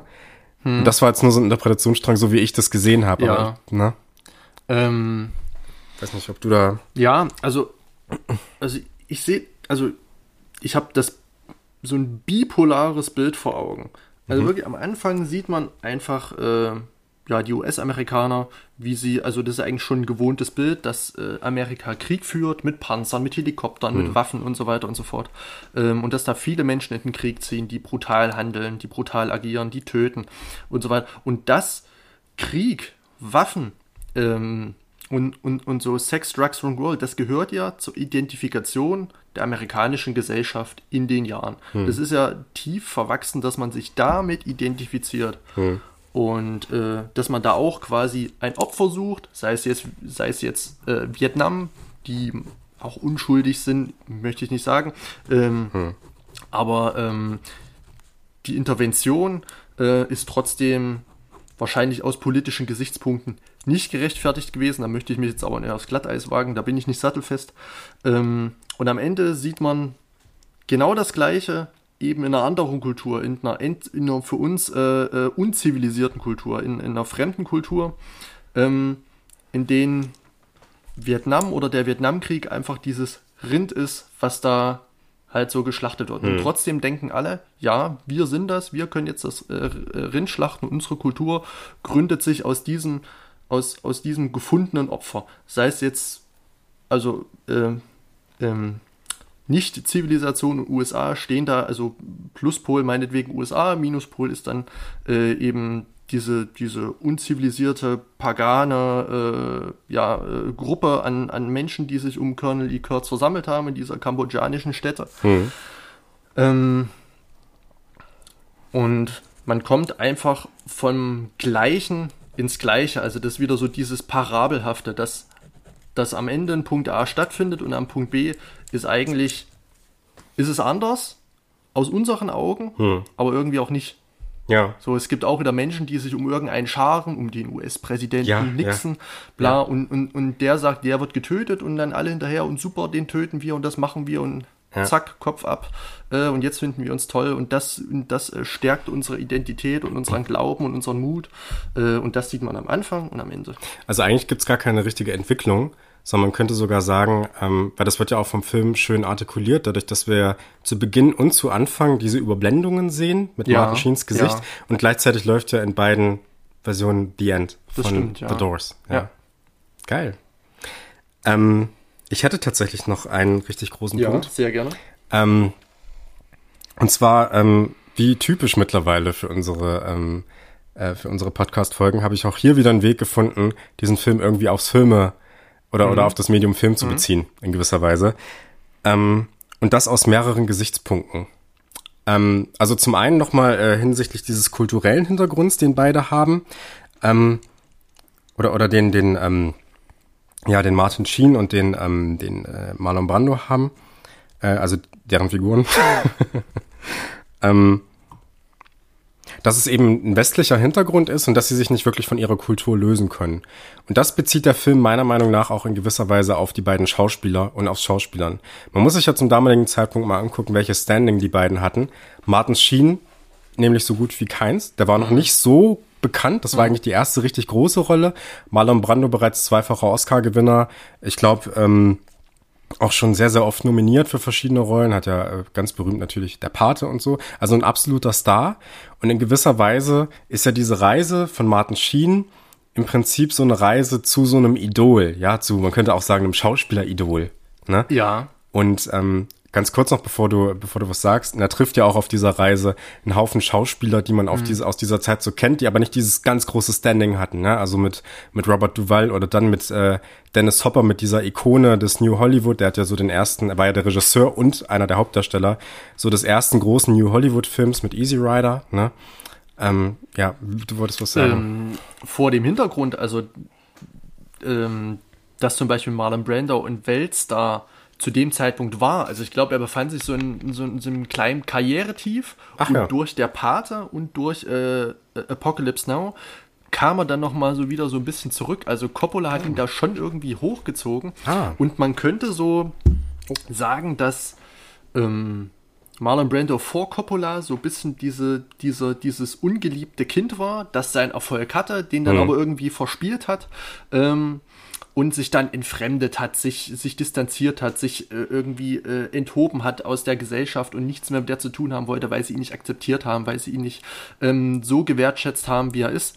Oder er konnte sich nicht mehr so mit, mit, mit der äh, Filmkunst und, und, und, und, und mit der Regiewelt irgendwie identifizieren, dass er sich einfach entfremdet hat und ihn dann in diese Rolle zu packen als äh, ja, Fürst der Unterwelt, nenne ich es einfach mal, als, als, als Fremder, ähm, ähm, als F Figur fremden Kosmos. Ja. Ähm, das macht dann wiederum, wenn man das sieht, unheimlich Sinn zwischen Film und Realität. Hm. Ähm, Dass sich so außerhalb dieses Hollywood-Kosmos Genau. eigentlich mittlerweile bewegt. Ja. Genau, dass äh, Marlon Brando sich quasi, dass es die Gefühlswelt eines Marlon Brandos hätte sein können, dass er sich so distanziert hat aus dieser ganzen äh, Glamour-Welt, die dann äh, immer mehr Überhand nahm, auch dann äh, äh, vom, vom New Hollywood dann zum Blockbuster-Kino und so Mhm. weiter. Man hat dann ja nicht mehr viel von Marlon Brando gehört. Und er war dann quasi in seinem Kopf dieser Fürst, der dann irgendwie äh, isoliert irgendwo gelebt hat und seine ganz andere Denkweise entwickelt hat und sich überhaupt nicht mehr mit der US-amerikanischen Kultur identifizieren konnte.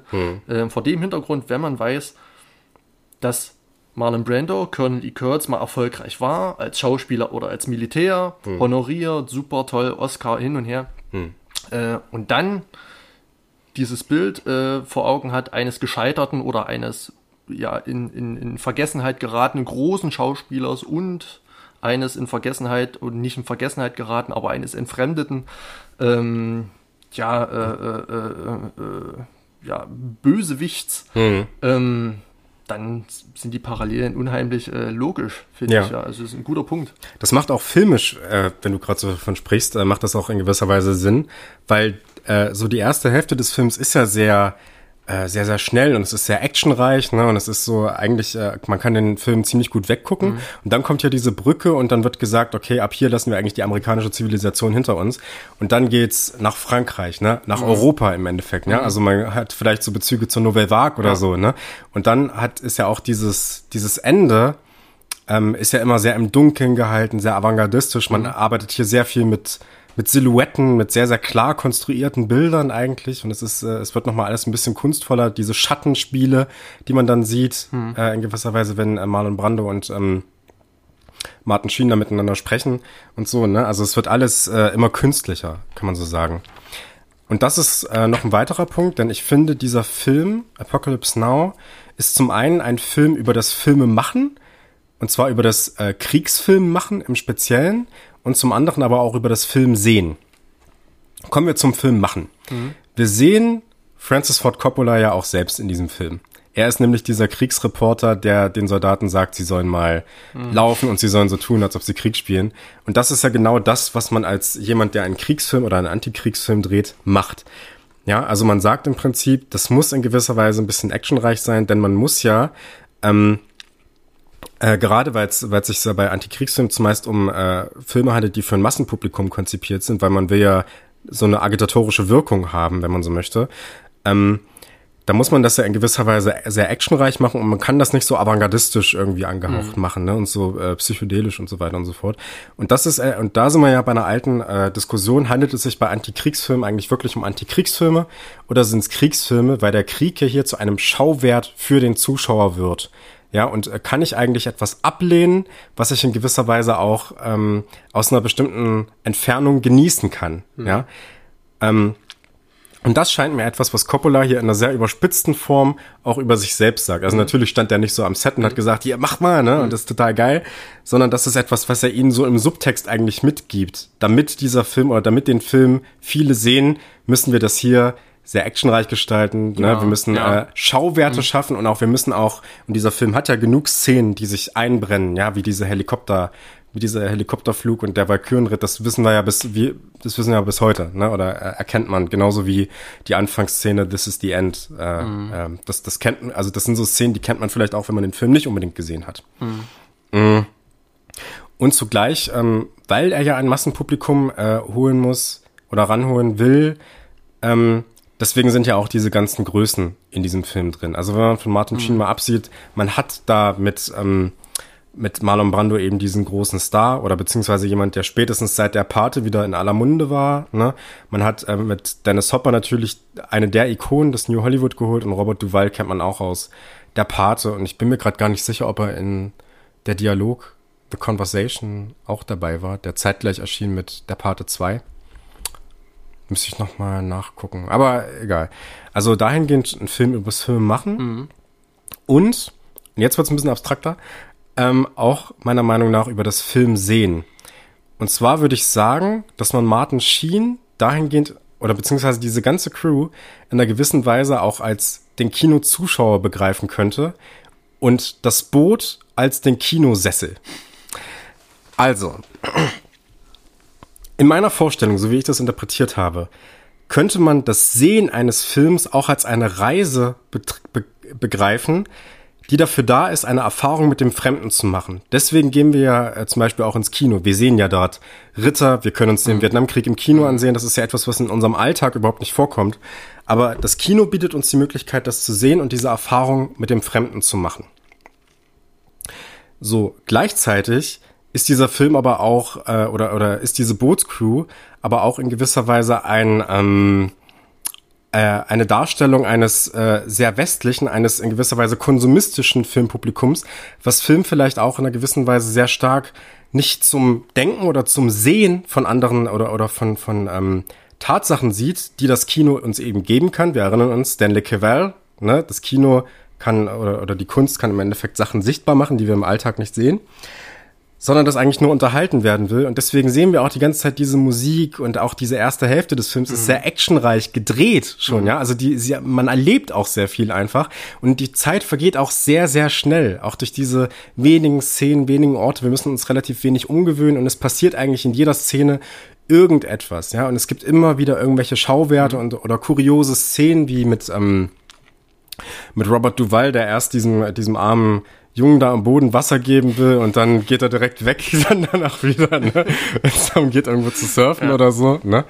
Ähm, und dann nimmt uns der Film aber in gewisser Weise auf eine Reise, so dass wir eigentlich anfangen müssen zu denken. Oder es wird so abstrakt eigentlich, gerade gegen Ende mit diesen ganzen mhm. Gesprächen und diesen ganzen Aussagen von Marlon Brando, die so kryptisch sind, mhm. dass wir eigentlich gar nicht, oder wir können diesen Film dann eigentlich nicht mehr als ein reines Konsumgut genießen, sondern wir, wir werden eigentlich dazu gebracht, zumindest darüber zu reflektieren, vollkommen egal, ob dann am Ende auch eine sinnvolle Interpretation rauskommt oder nicht, aber wir können da nicht aus dem Kino gehen und sagen, okay, das war jetzt irgendwie alles ähm, ziemlich geil und so, ne? Mhm. sondern man denkt über dieses Ende automatisch weiter nach. Hm. Also um das vielleicht nochmal ähm, ähm, so ein bisschen zu, zu Schlussfolgern, ob ich das jetzt richtig sehe. Hm. Ähm, also diese ganze, diese ganze Filmsprache, diese Denkweise des Films, die der Film äh, aufschlägt, das würde ja wiederum vollkommen für die Identität oder für die Definition ähm, des New Hollywoods sprechen. Dass man ja. also ähm, ähm, Filme generiert, die Themen ansprechen, die eher ähm, so in der Gedankenwelt oder so eher ähm, im, im Unterbewusstsein oder die jetzt nicht in der Öffentlichkeit so stehen, sondern eher so zwischen den Zeilen irgendwo rumwabern, mhm. aber die Menschen äh, trotzdem äh, ja irgendwie ähm, prägen und äh, beschäftigen. Mhm.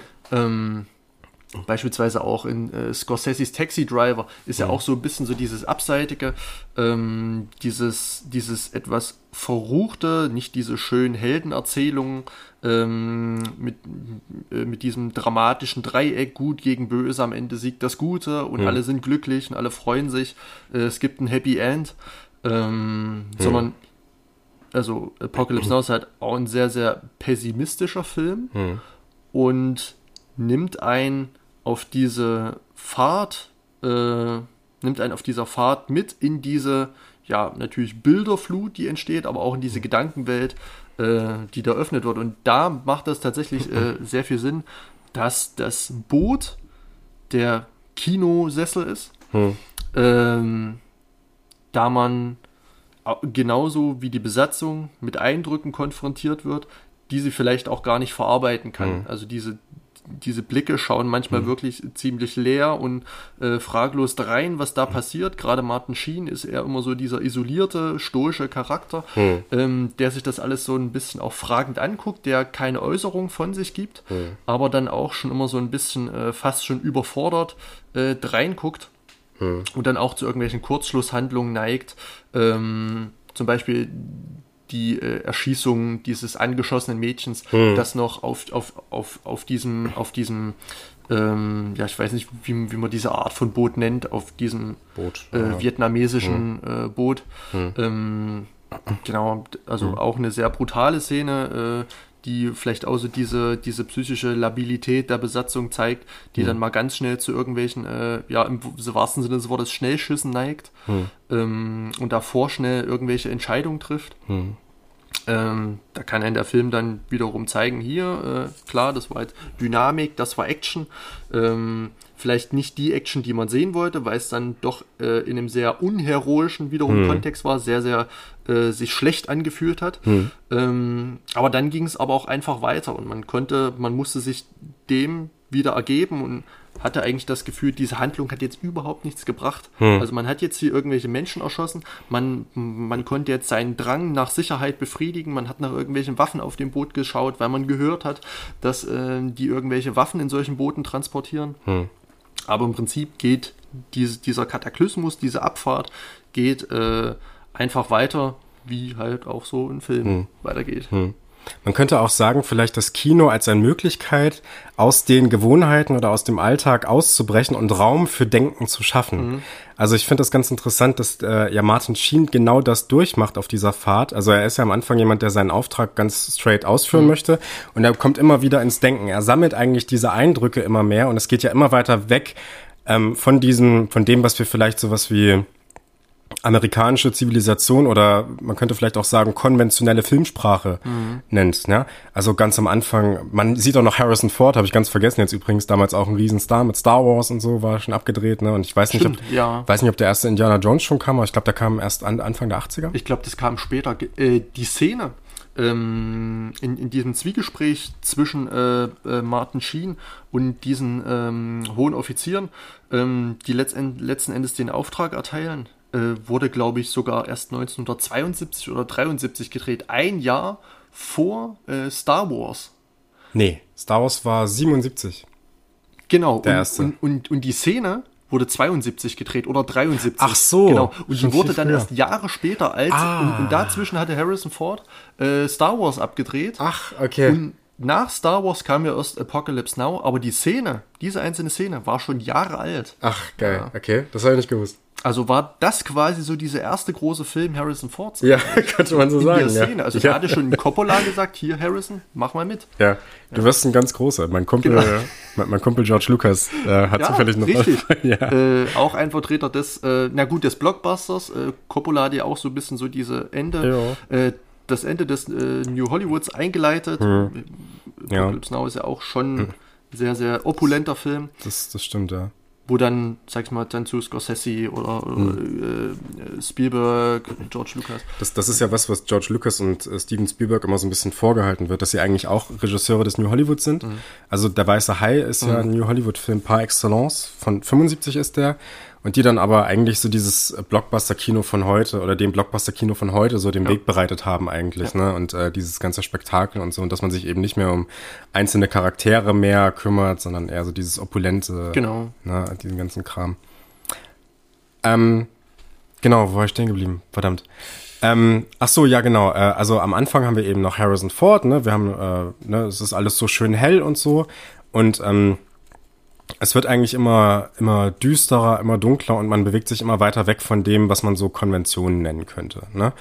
Ähm, und dahingehend macht Martin Sheen auch diese Reise durch und ich glaube, dass Marlon Brando diese Reise in gewisser Weise auch schon durchgemacht hat. Also er ist im Prinzip so das Ende, was man dann von Martin Sheen sehen könnte. Mhm. Der diese Reise durchgemacht hat, der dann auch ähm, was Neues gesehen hat, auch diese ganzen Fremdheitserfahrungen gemacht hat, aber eben sie nicht als Teil seiner kulturellen Identität akzeptieren kann, also das in sich reinnehmen kann und annehmen kann, wenn man so möchte, mhm. weißt du? Ähm, und dann allerdings in diesen Modus der Beschäftigung reinkommt, ja, mhm. des Denkens und irgendwie mhm. des Antwortensuchens und so, ne? Das ist das, was Marlon Brando ja dann am Ende macht. Also ja. hier hat, könnte man sagen, der Film Raum fürs Denken geschaffen, um Alternativen zu vielleicht äh, dem jetzigen, den aktuellen, jetzigen Lebensumständen zu suchen und mhm. über das Leben im Allgemeinen in einem ganz großen Stile vielleicht auch nachzudenken mhm. können. dem, äh, dem würde ich mich äh, auf jeden Fall so anschließen. Ähm, dass der Film ähm, dann wiederum für einen viel größeren Kontext ähm, Platz bietet und Raum bietet und diesen, diesen Diskurs auch eröffnet und einen dazu drängt, darüber zu reflektieren. Äh, da bin ich äh, mit dir voll und ganz einer Meinung, ja. Hm. Und diese ganze Reise, dieser ganze Fluss ist ja eine reine Fremdheitserfahrung eigentlich. Also, ja. also nicht, dass man das wirklich erfährt, aber damit mhm. konfrontiert wird mhm. zumindest, so habe ich das äh, jetzt gemeint. Ja. Ähm, dass du links und rechts eigentlich nur die Büsche hast und gar nicht weißt, was dahinter ist. Ja. Und dann wird mal drauf rausgeschossen und so, ne? Und äh, es ist am Anfang noch wie so ein lustiger Freizeitpark und die machen da ihre Späße ja. und so, ne? Aber es äh, ist ja, geht ja immer weiter weg. Man sieht ja auch am Anfang, wenn, ähm, wenn Martin Sheen aus dem Fenster guckt, das sieht ja schon aus wie so eine westliche Straße eigentlich. Ne? Ich glaube, mhm. es wird auch mit Disneyland verglichen sogar. Ja. Ne? Also hier, äh, dass hier eigentlich der Westen erschaffen wurde. Und dann geht's immer weiter weg, äh, raus aus der amerikanischen Zivilisation. Und es gibt dann auch diesen Tiger. Also man geht dann wirklich ja. raus aus dem Boot und äh, ja. wird konfrontiert mit der Natur, ne? mit dem Fremden, was man so nicht kennt, äh, dann vielleicht auch aus dem Westen.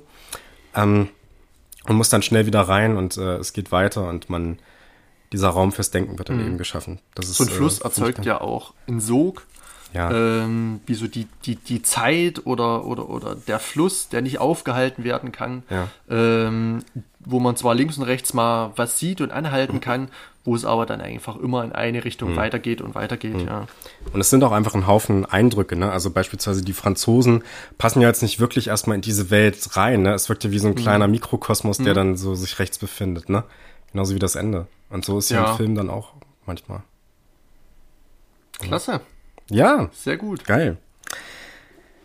Schön. Dann, wenn du nichts weiter hast. Zum Film habe ich nichts weiter, aber ich bin gespannt auf das, was jetzt kommt. Stimmt, ja. Wir dürfen ja. Äh, ich, darf ja, ich durfte ja den ersten Film aussuchen, den wir dann in zwei Wochen besprechen werden. Ja. Hoffentlich. Mhm. Ich muss erstmal eine kleine Vorgeschichte mhm. erzählen. Gerne. Mm. Ich war ja, habe ich ja schon erwähnt, bei, äh, bei Tom und Olli zu Gast bei Ping Pong Stereo. Und da haben wir diskutiert über die Soundtracks von ähm, zum einen Vertigo, ne, von, von Alfred Hitchcock. Und ähm, äh, also der Soundtrack wurde komponiert von Bernard Herrmann. Mhm. Ähm, und zum anderen über Hans Zimmers Komposition für Christopher Nolans The Dark Knight. Mhm. Und ähm, wir hatten da eine relativ kontroverse Diskussion über Vertigo, weil dieser Film nicht besonders gut aufgenommen wurde von, oh, von den okay. beiden. Ähm, und ich aber auch äh, in gewisser Weise glaube, dass das mit einer vielleicht sehr, ich sag's mal, differenzierten Wahrnehmung von Film hm. zusammenhängt. Also es, äh, es, waren, es wurden halt verschiedene äh, Aspekte des Films als nicht nachvollziehbar und sowas, okay. also in der Realität nicht nachvollziehbar auch ähm, beschrieben. Hm. Ähm, und ich glaube, dass wir das zum Anlass nehmen müssen, um in der nächsten Folge mal darüber zu sprechen, was darf Film eigentlich, was muss Film und was äh, kann Film auch sein und wozu ist Film eigentlich da und wie kann man das alles arrangieren. Und da habe ich mir einen Film ausgesucht, anhand dessen, an, ja, anhand dessen man das ganz gut machen kann. Ich habe den die, äh, diese Woche schon gesehen mit unserem guten Freund Yannick. Liebe Grüße, diesmal habe ich es geschafft, liebe Grüße auszurichten. Liebe Grüße. Äh, und die Reaktion war, er konnte es nicht so richtig einordnen, ob er ihn gut oder schlecht fand, aber er fand ihn in jedem Fall interessant. Und das ist ja auch schon mal was. Das ist schon mal was, ja. Äh, Und der, der Film, um den es sich handeln wird, ist aus dem Jahre 1970 hm. und es handelt sich um Rainer Werner Fassbinders Warum läuft Herr R. Amok?